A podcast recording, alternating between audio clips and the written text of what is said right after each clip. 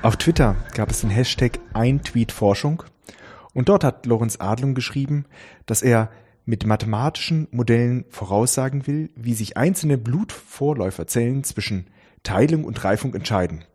Und damit hast du dich ja perfekt als ein neuer Kandidat für unseren Modellansatz-Podcast qualifiziert, Lorenz. Und deswegen möchte ich dich ganz herzlich hier bei uns äh, willkommen heißen. Ja, sehr gern. Vielen Dank für die Einladung. Ja, wie heißt, heute sind wir mal wieder zusammen. Also Ja. ich bin nicht nur alleine hier, sondern auch Gudrun ist dabei. Ja, ich bin halt auch dabei. Genau. Dann lass uns mal anfangen, Lorenz. Ähm, ja, was machst du da eigentlich? Also zuvorderst bin ich äh, Doktorand am Deutschen Krebsforschungszentrum in Heidelberg. Und ähm, das Ganze ist natürlich übergeordnet dann der Krebsforschung soll das Ganze nützen. Und die Frage, die uns eigentlich treibt, antreibt, ist das Problem, dass wenn äh, Krebspatienten Chemotherapie erhalten, dann leiden sie häufig unter Blutarmut, weil das komplette Immunsystem durch die Chemotherapie eben geschwächt ist. Und diese Blutarmut zu behandeln, dafür gibt es zwei Möglichkeiten. Entweder die Patienten erhalten eine Bluttransfusion, was äh, wohl sehr unangenehm ist, oder sie kriegen EPO gespritzt, dieses Blutdopingmittel, was man ja kennt von den Radfahrern. Und ähm, die Radfahrer nehmen das, weil EPO dafür sorgt, dass mehr rote Blutkörperchen in unserem Körper heranreifen. Und die versorgen alle Organe mit Sauerstoff. Und je mehr rote Blutkörperchen man hat, umso leistungsfähiger ist man dann auch, weil alle Organe mit Sauerstoff versorgt werden. Es ist eigentlich auch sehr beruhigend zu hören, dass EPO tatsächlich einen sinnvollen Nutzen hat und Ja. nicht nur sozusagen als Dopingmittel benutzt wird. Wobei ja gerade heute dieses äh, deutsche Anti-Doping-Gesetz in Kraft getreten ist. Weil die werden jetzt ordentlich bestraft. Ja. Es ist nicht nur mal ehrenrührig, sondern das ist richtig ein äh, Straftatbestand. Genau. Aber wir haben eigentlich noch gar nicht so richtig verstanden, was dieses EPO auf zellulärer Ebene tut. Ähm, wir wissen also, dass EPO dafür sorgt, dass mehr rote Blutkörperchen heranreifen, dass sie besser überleben können. Ähm, wir wissen aber nicht, was das EPO mit den Krebszellen tut. Das wäre natürlich fatal, wenn das EPO auch dafür sorgen würde, dass Krebszellen besser überleben. Und ähm, deshalb braucht man einen systembiologischen Ansatz, um hier sozusagen diese Fragestellung zu beantworten. Was ist dann systembiologisch? Systembiologie ist eigentlich eine Kombination aus moderner Biologie, also Molekular- und Zellbiologie, Biochemie mit Mathematik und Computerwissenschaften. Okay.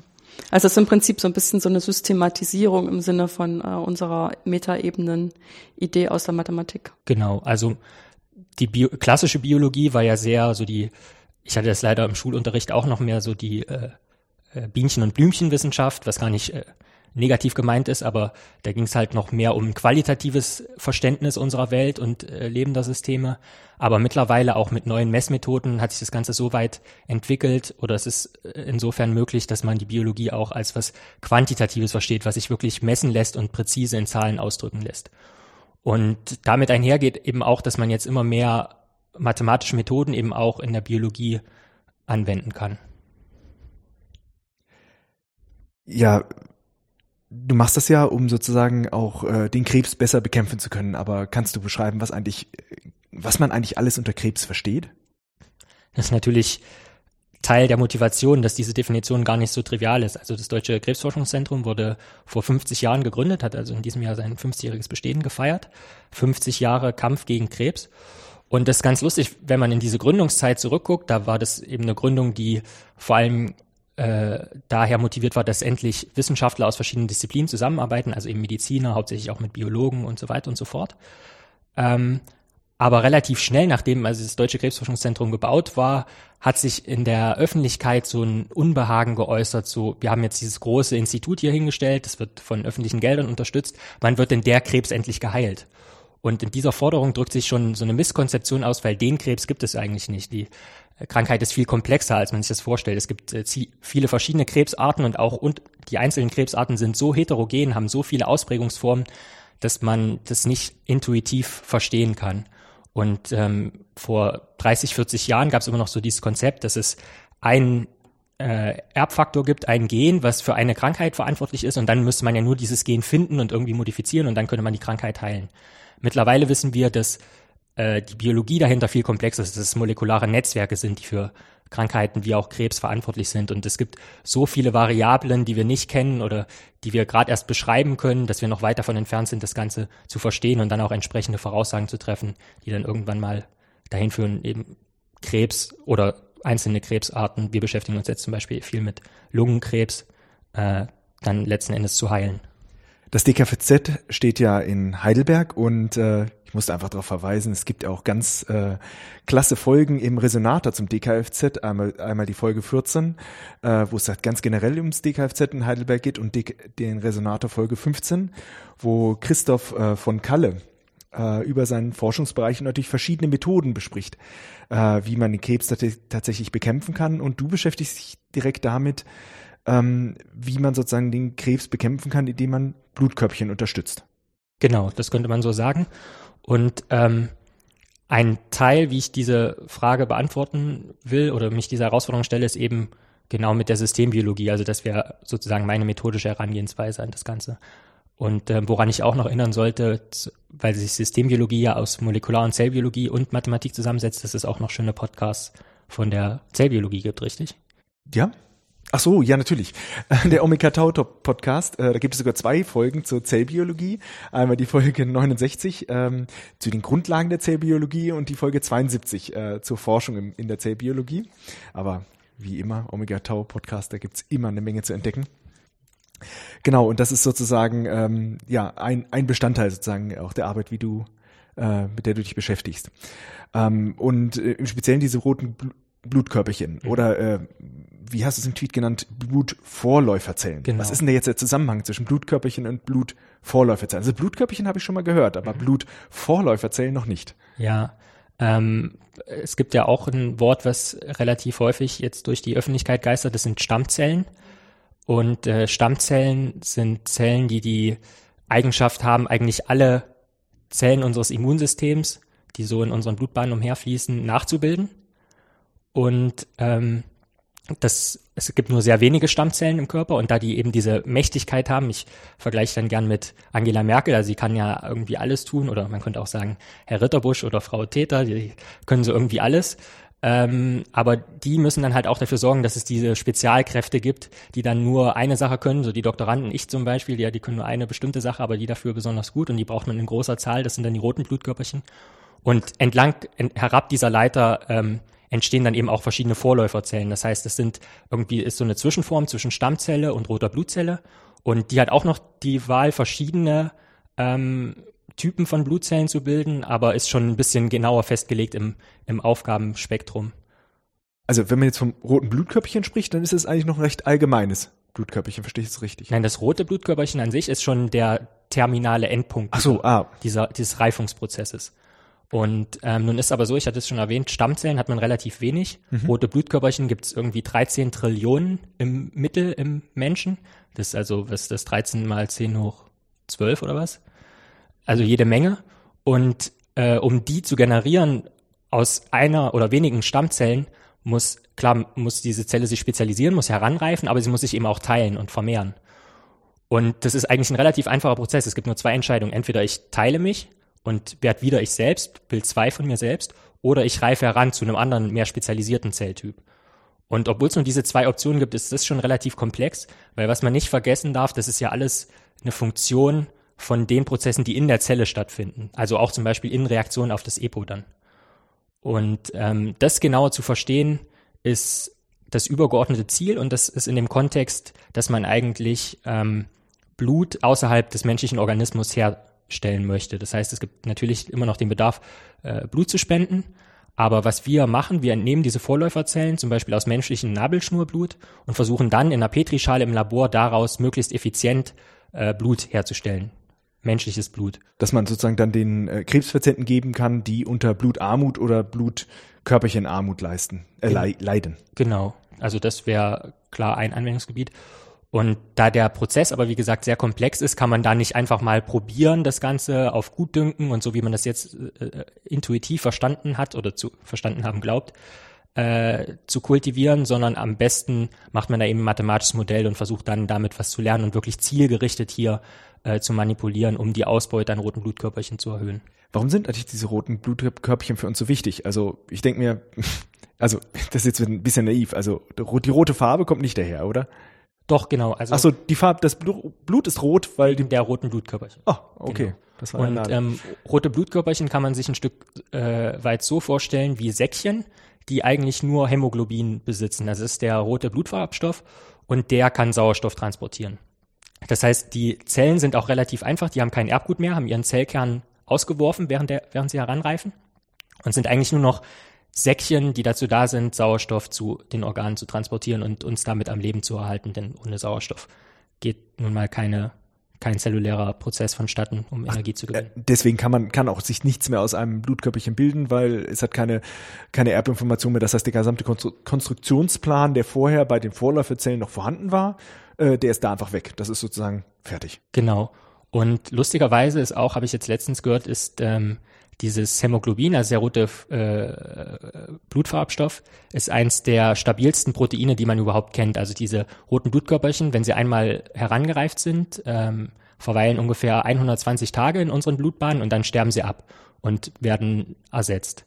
Und nun kann man sich natürlich vorstellen, wenn man irgendwie 13 Trillionen Zellen hat, das passiert natürlich nicht auf einen Schlag, dass die alle absterben und dann äh, neu erzeugt werden, sondern das ist so ein kontinuierlicher Prozess. Und der muss natürlich sehr fein reguliert sein, weil wenn wir uns schneiden zum Beispiel und Blut verlieren, oder wenn wir jetzt in großen Höhen wandern gehen, wo es weniger Sauerstoff gibt, dann müssen natürlich auch schnell und rapide diese roten Blutzellen nachgebildet werden. Und ähm, auch da wird zum Beispiel EPO, dieses Blutdopingmittel, von unserer Niere sekretiert. Und ähm, wir wollen halt verstehen, wie dann, was das für zelluläre Prozesse in Gang setzt, damit es eben mehr rote Blutzellen gibt, damit wir das dann im Idealfall in der Petrischale nachbauen können. Ja, auf den, auf den Einsatz habe ich eigentlich nur gewartet, nämlich auch bei Conscience kam etwas äh, zu den Blutkörperchen und zwar, ähm, äh, du hast es gerade schon genannt, in hohen Gebieten braucht ja. man mehr Sauerstoff ja. äh, sozusagen oder braucht einen besseren Sauerstofftransport und das geht zum Beispiel, indem man mehr rote Blutkörperchen hat und äh, in Conscience gibt's äh, in der Folge 24 das Hochlandgehen, bei dem äh, gerade besprochen wird, dass manche Völker einfach ja sich in ihren Genen sogar angepasst haben und halt einen besseren Bluttransport äh, gewährleisten können, was man sonst halt nur über Ansonsten ähm, wird einem halt schwindlig und man muss ein paar Tage warten. ja, genau. Aber die haben sich halt angepasst und äh, da läuft es effizienter. Aber wer sich das anhören möchte, kann das gerne tun. Bei äh, Conscience oder Conscience. ja, jetzt haben wir gerade besprochen, sozusagen, wie die, ähm, äh, was die roten Blutkörperchen machen, wie, dass wir davon sehr, sehr viele haben, mhm. dass sie sozusagen das Endprodukt einer, ähm, ja, äh, eines Reifungsprozesses. Eines Reifungsprozesses ist genau, äh, bei dem am Ende sozusagen auch die komplette Erbinformation dann verloren gegangen ist, weil es das Endprodukt ist, die 120, äh, 120 Tage mhm. lang. Ähm, und das hört sich alles immer nach einem äh, sehr komplexen äh, ja, Ablauf an, der halt bei den omnipotenten äh, Stammzellen startet. Genau. Und jetzt geht es hier darum, ähm, wir wollen verstehen, wie wir diesen ganzen Prozess steuern können. Genau. Damit wir eigenes Blut, also außerhalb des Körpers Blut herstellen können. Genau. Das ist so ein bisschen die übergeordnete Fragestellung über äh, meinem Promotionsprojekt. So, und das, das, was wir jetzt gerade besprochen haben, ist quasi so dieser biologische, chemische Ablauf. Genau. Und äh, da verwendest du jetzt Mathematik. Ja, eben weil das Ganze sehr komplex ist und ähm, weil ich ja schon gesagt habe, dass eigentlich diese zellulären Entscheidungen, ob jetzt die Zelle weiter heranreift, sich weiter spezialisiert oder erstmal nur vermehrt, äh, ist ja eine Funktion oder wird ja diktiert durch die molekularen Komponenten, die da im Inneren oder die zellulären Prozesse, die da im Inneren der Zelle ablaufen. Und ähm, die beschreiben wir mit mathematischen Modellen. Und ähm, das läuft dann also so ab, dass man EPO hat als Informationsgabe in das System, dieses zelluläre System, also meine Blutvorläuferzelle. Und das setzt dann Prozesse in Gang. Das heißt, da werden verschiedene Komponenten in der Zelle aktiviert, verschiedene Proteine. Und wie die sich mit der Zeit verhalten, kann man eben in mathematischen Modellen beschreiben. Ähm, das EPO nennt sie jetzt Informationsbeigabe. Also das ist jetzt erstmal so eine Beschreibung, die ja. für mich sich ungewöhnlich anhört. Also äh, ich kann mir vorstellen, ich äh, gucke mir an, ich habe bestimmte, also eine bestimmte Art von Zellen, äh, davon eine bestimmte Menge. Äh, und ich möchte mir betrachten, sozusagen, welche andere Zelle entwickelt sich daraus. Mhm. Und ähm, da hast du, da habt ihr jetzt sozusagen ein Modell dafür, wo mhm. ihr sagt sozusagen, ähm, wenn äh, in einem durchschnittlichen Körper werden sich so und so viele Zellen pro Minute in das andere äh, verwandeln, wenn es zum Beispiel viele vom Ursprungsmaterial gab. Mhm. Also das, das könnte ja ein Modell sein. Und ja. jetzt, ähm, äh, wie spielt da jetzt das EPO als also als, als Information hinein? Das genau. frage ich mich. Also wie gesagt, die Zellen, äh, die Vorläuferzellen müssen ja die Entscheidung treffen, ob sie sich jetzt weiter spezialisieren oder einfach nur vermehren. Und äh, wie trifft so eine Zelle die Entscheidung, indem sie in ihrer Umgebung Informationen wahrnimmt, aufnimmt. Also ich konzeptionalisiere das gern so, dass die Zelle eigentlich nur ein informationsverarbeitendes äh, eine informationsverarbeitende Entität ist, also so eine Einheit, die Informationen verarbeitet. Und ähm, deswegen heißt die Abteilung, in der ich arbeite, auch Systembiologie der Signaltransduktion. Also da wird irgendwie ein Signal verarbeitet oder weitergeleitet. Und äh, die Information, die die Zelle aus ihrer Umgebung bezieht, ist natürlich neben anderen ähm, Input-Parametern ist eben auch diese EPO-Konzentration, die in dem Fall sogar nicht ein Parameter ist, sondern die ändert sich auch zeitlich mit der Zeit, also ist eine Variable, wenn man so will, weil sie von den Zellen, von den Zellen wird das EPO aufgenommen und je nachdem, wie viel EPO da ist, also einfach gesprochen, wenn viel EPO da ist, wissen die Zellen natürlich, okay, es werden rote Blutkörperchen gebraucht und dann werden sie wahrscheinlich eher ähm, dazu tendieren, heranzureifen. Wobei, das weiß man nicht. Also, wenn man jetzt weniger Vorläuferzellen hat, aber viele rote Blutkörperchen, könnte es natürlich sein, dass es erst, dass sich erst diese Vorläuferzellen massiv vermehren und dann diesen einen Schritt zum roten Blutkörperchen machen. Oder es kann natürlich auch sein, dass erst diese wenigen Vorläuferzellen auch relativ wenige rote Blutkörperchen bilden und dann die sich aber massiv vermehren. Und genau das auseinanderzuhalten, ist nicht so trivial und aber wenn wir erstmal verstehen, was innerhalb der Zelle passiert, haben wir dann halt, können wir bessere ähm, äh, können wir das besser verstehen und bessere Vorschläge machen, wie die Zelle das jetzt genau tut. Jetzt verstehe ich das auch mit der Informationsbeigabe. Ja. Sozusagen, ihr baut eure Modelle anhand der einzelnen Zellen und überlegt euch, wie könnten die agieren, was kann passieren.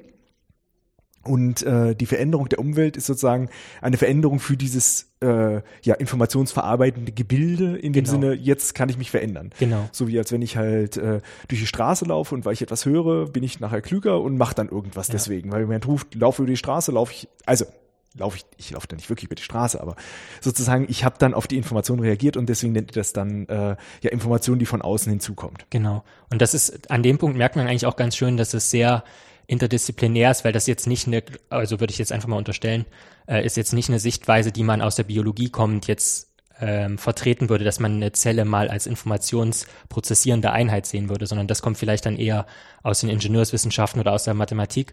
Aber es haben beide Informatik an. Oder Informatik, ja, aber beide Sichtweisen haben irgendwie was äh, Nützliches. Und wenn wir das so konzeptionalisieren, dass irgendwie beide Fachbereiche sich da einbringen können, dann können wir, glaube ich, davon nur profitieren. Das heißt, ihr, ähm, das Modell sieht dann so aus, ähm, dass es irgendwie so eine Logik gibt oder also eine Relation, wenn mehr EPO da, dann äh, erhöht sich die Chance, dass die Zelle sich verwandelt. Oder sagst du, wenn EPO, wenn für diese Zelle EPO da ist, dann verwandelt sich's? Also phänomenologisch ist es erstmal so, dass wir das Ganze beobachten und einfach zählen, wie viele Vorläuferzellen haben wir unter bestimmten Bedingungen zu bestimmten Zeitpunkten mhm. und wie viele rote Blutkörperchen. Und dann ähm, schätzen wir erstmal Parameter, die einfach nur sagen, wie wahrscheinlich oder wie häufig teilt sich so eine Zelle und wie häufig äh, reift sie heran, also differenziert sie aus. Und ähm, die Parameter kann man eben erstmal so wählen, dass sie das, was man da letzten Endes gemessen und gezählt hat, gut beschreiben. Und dann kann man aber auch rangehen und sagen, okay, wir versuchen diesen Übergang vom Vorläufer, von dieser Vorläuferzelle zur äh, roten Blutzelle mal so zu parametrisieren, dass wir ähm, die Informationen, die in der Zelle verarbeitet werden, damit einfließen lassen. Und dann kommen diese molekularen Netzwerke ins Spiel, mhm. die wir modellieren. Und das heißt sozusagen, das Modell, das ihr aufbaut, da gibt es halt einmal eine Variable, die steht für die Konzentration der Vorläuferzellen, eine andere Variable, die steht für die Konzentration der Blutzellen und die stehen einfach in Relation über euer Modell. Ähm, und das wird eben dann parametrisiert dadurch, dass ihr noch, oder halt äh, die Parameter berechnet ihr, dass sozusagen der Einfluss von EPO, je nachdem wie viel ihr dazugegeben habt, äh, sozusagen dann in dem Modell sich abgebildet. Also sich abbildet. Genau. Am besten stellt man sich das ähm, schichtweise vor. Also man hat zunächst mal diese Schicht der, des Informations, der Informationseingabe, also die EPO-Konzentration. Dann kommt die, das ist außerhalb der Zelle. Mhm. Dann kommt diese Schicht innerhalb der Zelle, dass da verschiedene molekulare Prozesse in Gang gesetzt werden, also verschiedene Proteine aktiviert werden, das Erbgut äh, entsprechend äh, abgelesen wird und verschiedene Gene aktiviert werden, die eben für diese Reifeprozesse oder Teilungsprozesse verantwortlich sind. Und diese molekularen Prozesse kann man, können wir gut beschreiben, ähm, auch mit unseren Modellen. Und Jetzt ist aber die Kunst eigentlich die Verknüpfung von dieser molekularen Ebene dann wiederum zu dieser phänomenologischen Ebene, wie ich es jetzt mal nennen will, ob sich die Zelle letzten Endes wirklich teilt oder ob sie, ob sie heranreift. Man kann das ganz einfach sagen. Wir haben ein Protein, was eben auch das Erbgut binden kann und da äh, das Ganze reguliert.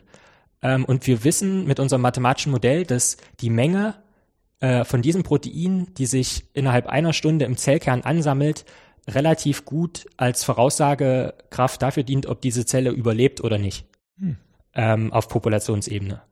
Nun, also ähm, man kann zum Beispiel sagen, wenn, wenn einfach gesprochen 50 Prozent dieser Moleküle sich im Zellkern angereichert haben nach einer Stunde, dann überlebt auch 50 Prozent der Population. Mhm. Das sagt uns aber noch nichts darüber, wie jetzt die einzelne Zelle letzten Endes entscheidet, wenn sie so und so viel von diesem Protein in ihrem Zellkern hat, ob sie überlebt oder nicht. Das heißt, wir haben, wir haben schon irgendwie eine Korrelation entdeckt, aber wie man das jetzt logisch miteinander oder kausal miteinander verknüpft, äh, ist noch nicht ganz klar. Und äh, das ist eben, wie gesagt, auch so ein bisschen der, der äh, entscheidende Punkt oder der, ähm, wo, wo es noch relativ viele Freiheitsgrade gibt und man sich noch nicht so sehr darüber im Klaren ist, wie man das jetzt äh, valide miteinander verknüpfen kann, diese beiden Ebenen. Ihr schaut euch ja nicht auch nicht sozusagen dann nachher die einzelne Zelle an, sondern ihr werdet wahrscheinlich so hunderttausend oder Millionen Zellen auf einmal euch anschauen. Naja, das ist jetzt eigentlich ja genau dieser technische äh, Fortschritt, den ich auch anfangs schon erwähnt hatte. Das heißt, es gibt jetzt wirklich Methoden, wo man äh, nicht nur, wie man es früher gemacht hat, irgendwie einen Mittelwert hatte für eine Million Zellen zu einem mhm. bestimmten Zeitpunkt, sondern wo man wirklich für jede einzelne Zelle einen bestimmten Status messen kann. Und zwar, das sind, also dann kann man 30.000 Zellen in, in Sekunden, in wenigen Sekunden ausmessen und weiß genau, wie viel Signalproteine hat diese Zelle und ähm, welche Vorläuferzelle ist es gerade, die da, die da reagiert. Und das ist natürlich ein Mehr an Informationen, die man jetzt auch erstmal ähm, verarbeiten muss, wo man sich Gedanken macht, okay, wie kann man das jetzt äh, verlässlich in mathematische Modelle einpflegen? Da gibt es jetzt noch keine, noch keinen standardisierten Weg oder keine, keine Methodik, wo man sagen würde, okay, das ist jetzt der eine Weg, so wird's gemacht und das führt uns auf jeden Fall zur Antwort auf, auf unsere Fragen. Ja, wie messt ihr die jetzt eigentlich? Also du hast vorhin gesagt, ihr wisst vorher, ihr habt so viele Vorlaufzellen, so viele rote Z Blutkörperchen, ähm, die habt ihr nicht ausgezählt. Äh, Im Prinzip schon. Also das ist auch äh, der arbeitsame Teil an dem Ganzen, was man was Blutköpfchen man, zählen. Da sitzt du dann am Mikroskop. Genau. Also man hat die Zellen in Kultur und zu bestimmten Zeitpunkten zählt man schlicht und ergreifend, wie viele Zellen man hat. Und, und nicht wirklich. Doch, per Hand. Also man, man macht die auf einen kleinen, auf einen Objektträger und guckt unter Mikroskop, man färbt die noch an, so dass alle toten Zellen blau leuchten, weil dann ist die Zellmembran äh, brüchig und dann kann sich dann blauer Farbstoff ein, lagern und man weiß, okay, alle, Zell, alle toten Zellen sind blau. Und ähm, die lebenden muss man dann aber zählen per Hand. Also hat man so ein Zählei und äh, wie wenn man irgendwie beim Fußball oder was die Zuschauer zählt, dann klickt man für jedes Mal und dann guckt man, wie viel man gezählt hat und kann das dann entsprechend hochrechnen. Aber dann kommt der eigentlich technische Schritt ins Spiel, äh, eine Methode, die sich Durchflusszytometrie nennt. Die kann man sich wie folgt vorstellen. Das ist eigentlich eine Wasserrutsche, äh, und die Zellen sind wie an einer äh, Perlenkette, an einer Schnur von einer Perlenkette hintereinander aufgereiht und rutschen im Prinzip in so einem dünnen Flüssigkeitsfilm an einem Laser vorbei. Und ähm, der Laser trifft auf die Zellen und wird gestreut und anhand von der äh, Streuung kann man erstmal schätzen, wie groß ist die Zelle und äh, wie viel Proteine sind da überhaupt drin. Und dann kann man auch bestimmte ähm, Oberflächenmarker auf der Zelle markieren, die Aufschluss darüber geben, in welchem Stadium sich die Zelle befindet, also ob es schon eine sehr weit herangereifte Zelle ist oder eher noch eine Vorläuferzelle. Das heißt, ihr könnt dann sogar im Prozess einfach immer auch zuschauen, indem ihr es immer durch dieses, äh, äh durch diese Zyklometrie genau. durchschickt, äh, um zu gucken, was hat sich jetzt wieder getan. Also genau.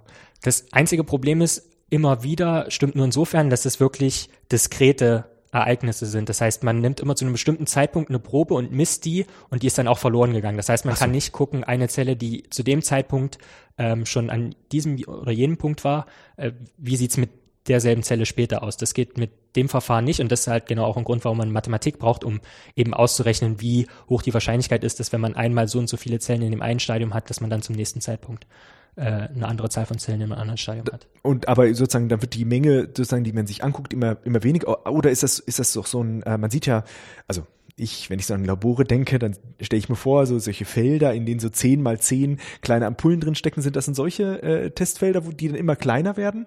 Oder nehmt ihr immer aus so einer großen Menge sozusagen immer ein bisschen was raus, um das dann durchzumessen? Mhm. Also zunächst mal, um die zu kultivieren, äh, hat man die schon in kleinen Fläschchen, wo mhm. sie in einer Flüssigkeit rumschwimmen, die schon sehr blutähnlich aussieht, was allerdings nur an dem Nährmedium liegt, was die Vorläuferzellen benötigen, was rot ist. Ähm, und dann, um diese molekularen Messungen zu machen, wo man eben wirklich 30.000 äh, Zellen innerhalb von Minuten messen kann. Da ist es wirklich so, dass man eine Platte hat, in der 96 kleine Reaktionsgefäße vorhanden sind. Und das sind natürlich dann auch 96 unabhängige Proben, die man dann mhm. zueinander mhm. in Relation setzen kann.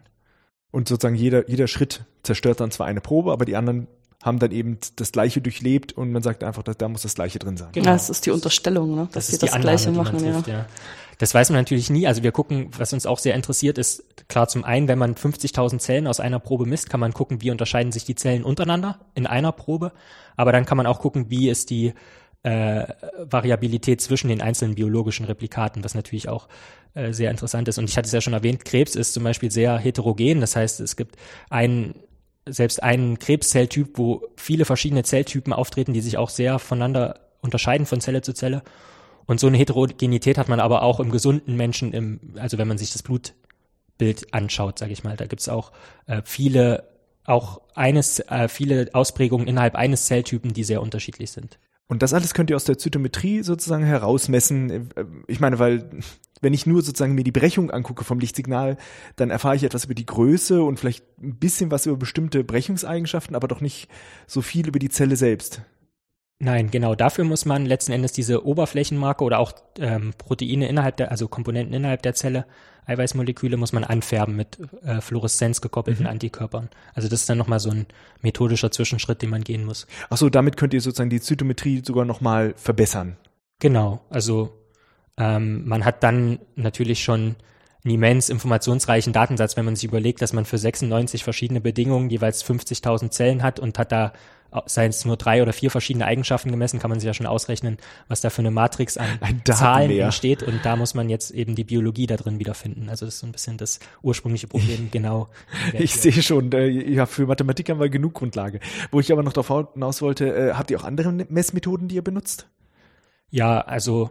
Also außer ähm, Mikroskop und äh, ja, die Zytometrie. Genau, also die modernen Biowissenschaften sind ja jetzt mittlerweile nicht nur interdisziplinär in dem Sinne, dass man viele Physiker, Mathematiker, Informatiker hat, die das Gebiet bereichern, ähm, sondern auch, dass es innerhalb der Biowissenschaften immer mehr Spezialisierung gibt und man und alle Methoden werden so viel sensitiver. Also man hat äh, mittlerweile auch von einzelnen Zellen Informationen über das komplette Erbgut jetzt auf der DNA-Ebene, wenn man so möchte. Dann, wenn man auf die Ebene der Eiweißmoleküle geht, also Proteine, kann, kann man es auch äh, mittlerweile relativ äh, gut ausmessen in der Form, dass man eine Methode verwendet, die sich Massenspektrometrie nennt. Das kann man sich so vorstellen, man löst die Zelle auf und entnimmt alle Proteine, die sich in der Zelle befinden und dann fragmentiert man diese Proteine, so dass nur noch kleine äh, Peptid, also Proteinbruchstücke sind und die sind ionisiert, also geladen und die kann man dann durch so einen Tunnel schießen, wo das äh, Masse zu Ladungsverhältnis analysiert wird. Und dann kriegt man so eine Art Fingerabdruck von allen Proteinen, die unter der bestimmten Bedingung eben in der Zelle waren. Und das ist auch eine Methode, die wir nutzen, um äh, wiederum eben auf einer ganz anderen Ebene, in dem Fall auch auf der Populationsebene, also da können wir noch nicht einzelne Zellen auflösen, aber immerhin so einen Mittelwert für eine Population kriegen, wo wir mehr verstehen, wie ändert sich eigentlich dieser Proteinhaushalt von der Zelle, wenn, ähm, wenn EPO gegeben wird zum Beispiel. Das heißt, das sind jetzt eure ähm, ja, Datenquellen. Auf der einen Seite sozusagen dieses biologische Modell und halt die Kenntnisse, die man schon rausgefunden hat, und auf der anderen Seite sozusagen dieses sehr quantitative, wo man halt äh, ja Messungen machen kann und auf einen Schlag ein, eine große Menge an Zahlen erhält. Ja, wobei, also das klingt sehr verführerisch, man muss aber immer einhaken, ähm, wenn man so eine hochkomplexe äh, Datenlage hat, dann kann man natürlich in diese Daten auch immer hereininterpretieren, was man eigentlich will. Und man kann immer an den auch während der Aufnahme, sage ich mal, an den kleinen Stellschrauben so drehen, dass man genau das sieht, was man jetzt erwarten würde. Und die Verführung ist natürlich groß. Deswegen ist es besonders wichtig, dass man bestimmte Prozeduren irgendwie standardisiert und vereinheitlicht, so dass man immer auf dieselbe Art und Weise mit den gleichen Kontrollen, die man immer mitführen muss, die Daten generiert. Weil nur so kann man die letzten Endes in mathematische Modelle einpflegen und nur so kann man auch garantieren, dass die Daten, die ich jetzt zum Beispiel äh, ähm, generiere während meiner Promotion, dass die später auch noch verwendet werden können, vielleicht in einem ganz anderen Kontext, der mir jetzt noch nicht äh, bewusst ist. Aber das ist halt sehr wichtig, wenn man quantitativ arbeitet, dass man da entsprechende Vorkehrungen trifft, dass das Ganze standardisiert ist und äh, die Daten auch insofern valide sind, als dass man immer Kontrollen hat, um zu rechtfertigen. Das, was ich sehe, ist wirklich äh, ein Erzeugnis der Biologie und nicht irgendein technisches Artefakt. Man kann sich ja immer zu allen Daten ein Modell überlegen. Das sowieso. Ja, äh, was irgendwie passt, aber ähm, auf der anderen Seite will man dann Aussagen draus treffen will. Wenn es überspezialisiert ist, dann äh, hat das dann nachher nichts mehr mit der Wirklichkeit zu tun, sozusagen, weil man sich einfach nur irgendwelchem Rauschen angepasst hat. Äh, und das merkt man natürlich an der Stelle, wenn man daraus was äh, entwickeln will. Aber du sagst jetzt noch zusätzlich, äh, soll das Modell nicht nur richtig sein, sondern auch passend zum Wissen sein, was ihr aus der Biologie oder Chemie habt weil einfach ähm, es da einen Sinn drin geben muss. Ja, das muss man, glaube ich, ein bisschen differenziert sehen. Also wir haben zum einen auch das Glück, dass wir zusammen mit dem Heidelberger Institut für theoretische Studien einen exzellenten Kooperationspartner haben, der sehr viel Expertise darin hat, wenn es darum geht, ähm, Daten zu lagern und äh, allgemein zu, verfügbar zu machen und äh, zu standardisieren und auch zu annotieren entsprechend, dass man auch in ein paar Jahren noch weiß, was was da genutzt wird. Und so kann ich jetzt auch mit Daten zum Beispiel arbeiten, die vor fünf Jahren generiert wurden und da immer noch wertvolle Erkenntnisse mit sammeln. Aber sobald man die dann nimmt, also zum, was die eminente Folge daraus ist natürlich, dass man immer ein Wust an, also in Anführungszeichen Wust an Daten zur Verfügung hat, also ein, ziemlich viele Informationen. Und ähm, um die auszuwählen, beziehungsweise wenn man dann damit modelliert, das äh, hast du ja auch gerade schon so ein Stück weit angedeutet, äh, es liegt die Versuchung nahe, dass man sein Modell über, also dass man das zu sehr an diese Daten anpasst und äh, so eine Art Overfitting-Effekt hat. Das heißt, man, das Modell kann eigentlich zu sehr die Daten beschreiben, die man zur Kalibrierung verwendet hat, aber kann dann, hat dann nicht mehr genügend Freiheitsgrad, um eigentlich andere Sachen ähm, zu validieren. Und das ist genau auch so ein Punkt, wenn man jetzt verschiedene Annahmen macht, weil man biologisches Wissen hat ähm, und dazu ein mathematisches Modell aufstellt, dann ist der erste Schritt, dass man mal schaut, können meine Experimente beschrieben werden? Und wenn das der Fall ist, dann ähm, ist das Modell entsprechend verlässlich unter den Annahmen, die man getroffen hat, um es aufzustellen. Aber dann macht man Voraussagen. Und die müssen dann wiederum durch ein Experiment validiert werden, also bewiesen werden. Und ähm, nur wenn das der Fall ist, kann man seinem Modell vertrauen letzten Endes. Und das ist natürlich nicht immer so. Also manchmal hat man auch biologische Annahmen, die das Modell aus irgendeinem Grund nicht beschreiben kann. Oder manchmal sind die Voraussagen schlichtweg falsch. Und dann hat man aber natürlich was gelernt und steht aber wieder am Anfang. Man hat irgendwie so eine biologische Fragestellung, muss die konzeptionalisieren und macht vielleicht ein neues Modell oder adjustiert das Modell, was man schon hat. Und das ist dann so ein iterativer, also so ein sich wiederholender Zyklus eigentlich von, ich habe eine Fragestellung, mache Experimente, mache ein Modell dazu, ähm, lernen das Modell an, äh, an die Daten und äh, mache Voraussagen und validiere die experimentell und habe entweder biologisch was gelernt oder eine neue Frage oder beides.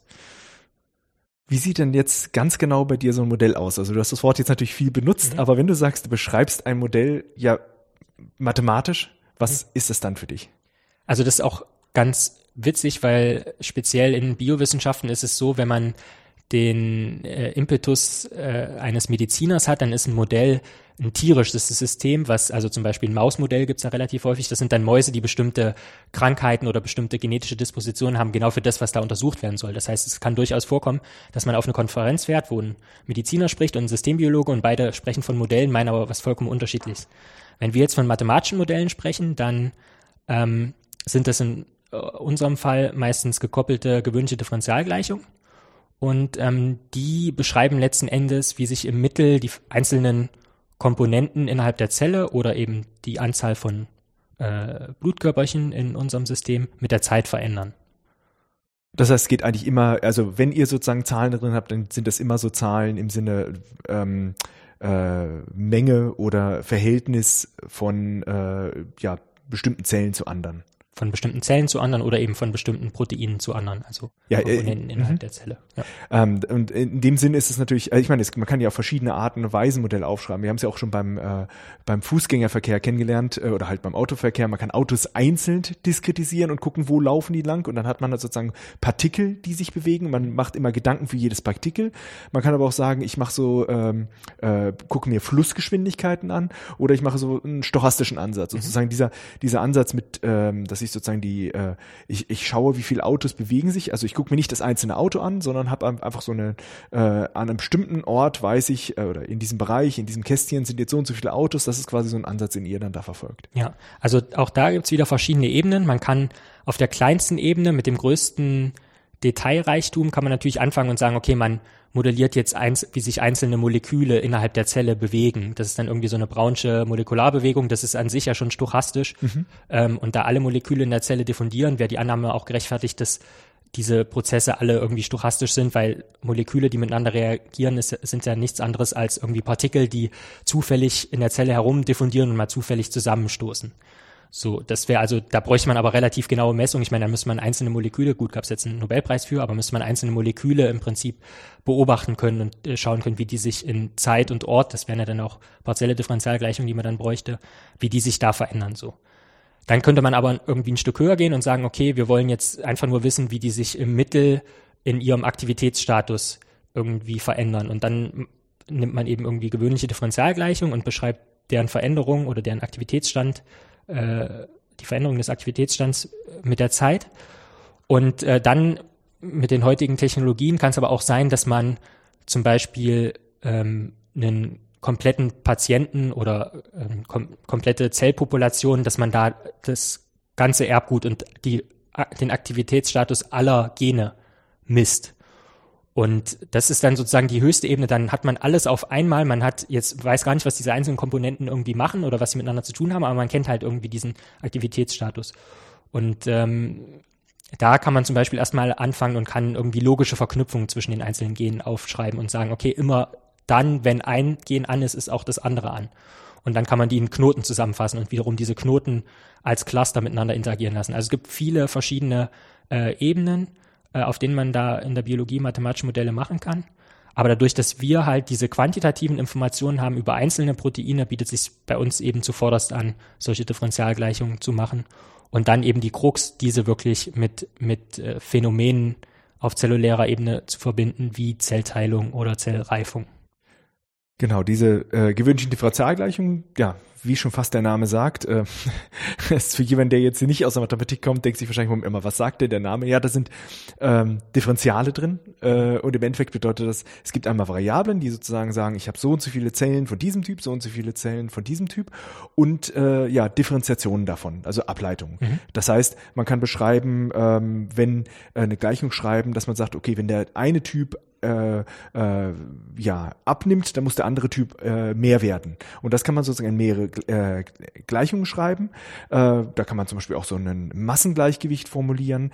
Und ähm, du hast ja gerade schon beschrieben, über viele Dinge weiß man ja schon Bescheid, mhm. sozusagen, äh, wie sich das verhalten muss. Also zum Beispiel wird, wird aus roten Blutkörperchen ähm, daraus werden keine Vorläuferzellen mehr, aber aus, wenn Vorläuferzellen da sind, können rote Blutkörperchen entstehen und äh, äh, die Geschwindigkeit, mit der das passiert, äh, das sind halt irgendwelche Parameter. Mhm. Und eine Art, wie man natürlich jetzt auf die Parameter kommen kann, äh, ist, dass ihr sozusagen das, wie du es genannt hast, kalibrierst, dass ihr guckt, okay, ich habe jetzt mein Modell, ich habe da jetzt noch nun sozusagen diesen, diese Übergangsgeschwindigkeit, die kenne ich jetzt noch nicht, aber jetzt will ich das auf die Daten matchen mhm. und dann habe ich die Zahl. Aber es ist die einzige Art, wie ihr auf eure Parameter kommt oder äh, wie geht ihr da vor? Ähm, vielleicht noch ein kurzer Zwischenaspekt zu der Sache, dass man die Annahme hat, dass aus roten Blutkörperchen nicht wieder Vorläuferzellen werden können. Das ist schon das biologisch, die biologische Annahme und das etablierte Wissen. Aber wir haben uns äh, bemüht, nicht mit dieser Annahme in das Ganze reinzugehen. Das heißt, wir haben viele verschiedene Modelle aufgestellt und eines war eben auch das, wo durchaus rote Blutkörperchen wieder zu Vorläuferzellen werden konnten. Aber trotz dieser, also das ist dann eigentlich ja nur eine zusätzliche Reaktion. Man hat einen zusätzlichen Parameter, der eben diese Übergangsrate äh, beziffert. Und trotz aber dieser dieses zusätzlichen Freiheitsgrades, dieses Mehr an Informationen, was man da reinstecken könnte in diese zusätzliche Reaktion, konnte dieses Modell das unsere Daten nicht mehr signifikant besser beschreiben.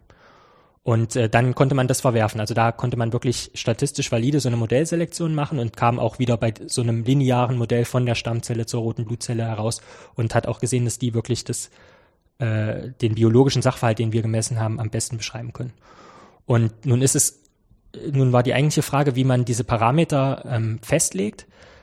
Und da ist es wirklich so, dass man einfach gesprochen verschiedene Werte ausprobiert und dann das Ganze simuliert und schaut, ob die Daten, die man experimentell gemessen hat, beschrieben werden können. Und dann ist natürlich die Frage, wie wählt man die Werte für die Parameter aus, die man testen möchte. Und da kann man den Suchraum erstmal insofern einschränken, dass man sagt, es gibt nur einen bestimmten Parameterbereich, der biologisch sinnvoll ist. Also zum Beispiel so eine Teilungsrate kann äh, nicht negativ sein. Negativ sein. Außer man geht davon aus, man guckt sich Zellvermehrung an und es gibt Mhm. Zellen, die absterben. Dann könnten, könnten es natürlich weniger Zellen werden mit der Zeit. Das Okay. könnte negativ sein. Aber wenn man sich jetzt so ein Protein in der Zelle anguckt, so ein Enzym, was irgendeine Reaktion katalysiert, dann kann das nicht weniger als null Moleküle umsetzen. Zum Beispiel. Das heißt, da wäre irgendwie eine untere Grenze für so ein Parameter wäre null. Ähm, auf der anderen Seite gibt es auch eine Obergrenze an Molekülen, die pro Zeiteinheit umgesetzt werden können. Oder wir nehmen zum Beispiel an, dass sich so eine Blutvorläuferzelle nicht mehr als viermal am Tag teilen kann. Und dann hat man irgendwie so den Suchraum für einen Parameter eingegrenzt. Nun kann man sich natürlich vorstellen, dass der Parameter-Suchraum im Ganzen so ein n-dimensionales Konstrukt ist, wenn man n Parameter hat. Und unsere Modelle haben zwischen 5 und 100 dynamische Parameter. Und dann ist das natürlich immer noch schwer abzusuchen. Das heißt, dafür braucht man einen Computer. Und ähm, trotzdem sollte man da nicht rein zufällig, oder wir haben das zumindest so etabliert, dass man da nicht rein zufällig in diesem Parameter-Suchraum ähm, Startbedingungen oder Startwerte für diese Parameter wählt, sondern ähm, dass man vorgeht nach, einer, nach einem Muster quasi ähm, Startwerte für die Parameter zieht, die sich, das sich äh, Latin Hypercube Sampling nennt. Und äh, Latin Hypercube, das ist eigentlich so ein lateinisches Kirchenfenster, kann man sich vorstellen wie ein regelmäßiges zweidimensionales Gitter, so ein Maschendrahtzaun zum Beispiel. Und ähm, zwei Dimensionen wären dann zwei Parameter und man versucht jetzt, die Parameter so zu wählen, dass in jeder Reihe und jeder Spalte einmal ein Parameter gewählt wird, zumindest als Startbedingung. Und dann hat man sozusagen den Parametersuchraum systematisch und mehr und gleichmäßiger abgedeckt, als wenn man rein zufällig da Startwerte ziehen würde. Und ähm, um dann letzten Endes zu schauen, ob diese gewählten Parameter die Daten gut beschreiben können oder nicht, ähm, definiert man sich eine Zielfunktion. Und äh, die Zielfunktion ist eigentlich, wenn man will, so eine gewichtete Differenz zwischen simuliertem Punkt und gemessenem Punkt. Das heißt, man hat jetzt eine bestimmte Zellzahl äh, experimentell gemessen und nimmt jetzt eine bestimmte Teilungsrate und eine bestimmte Reifungsrate an.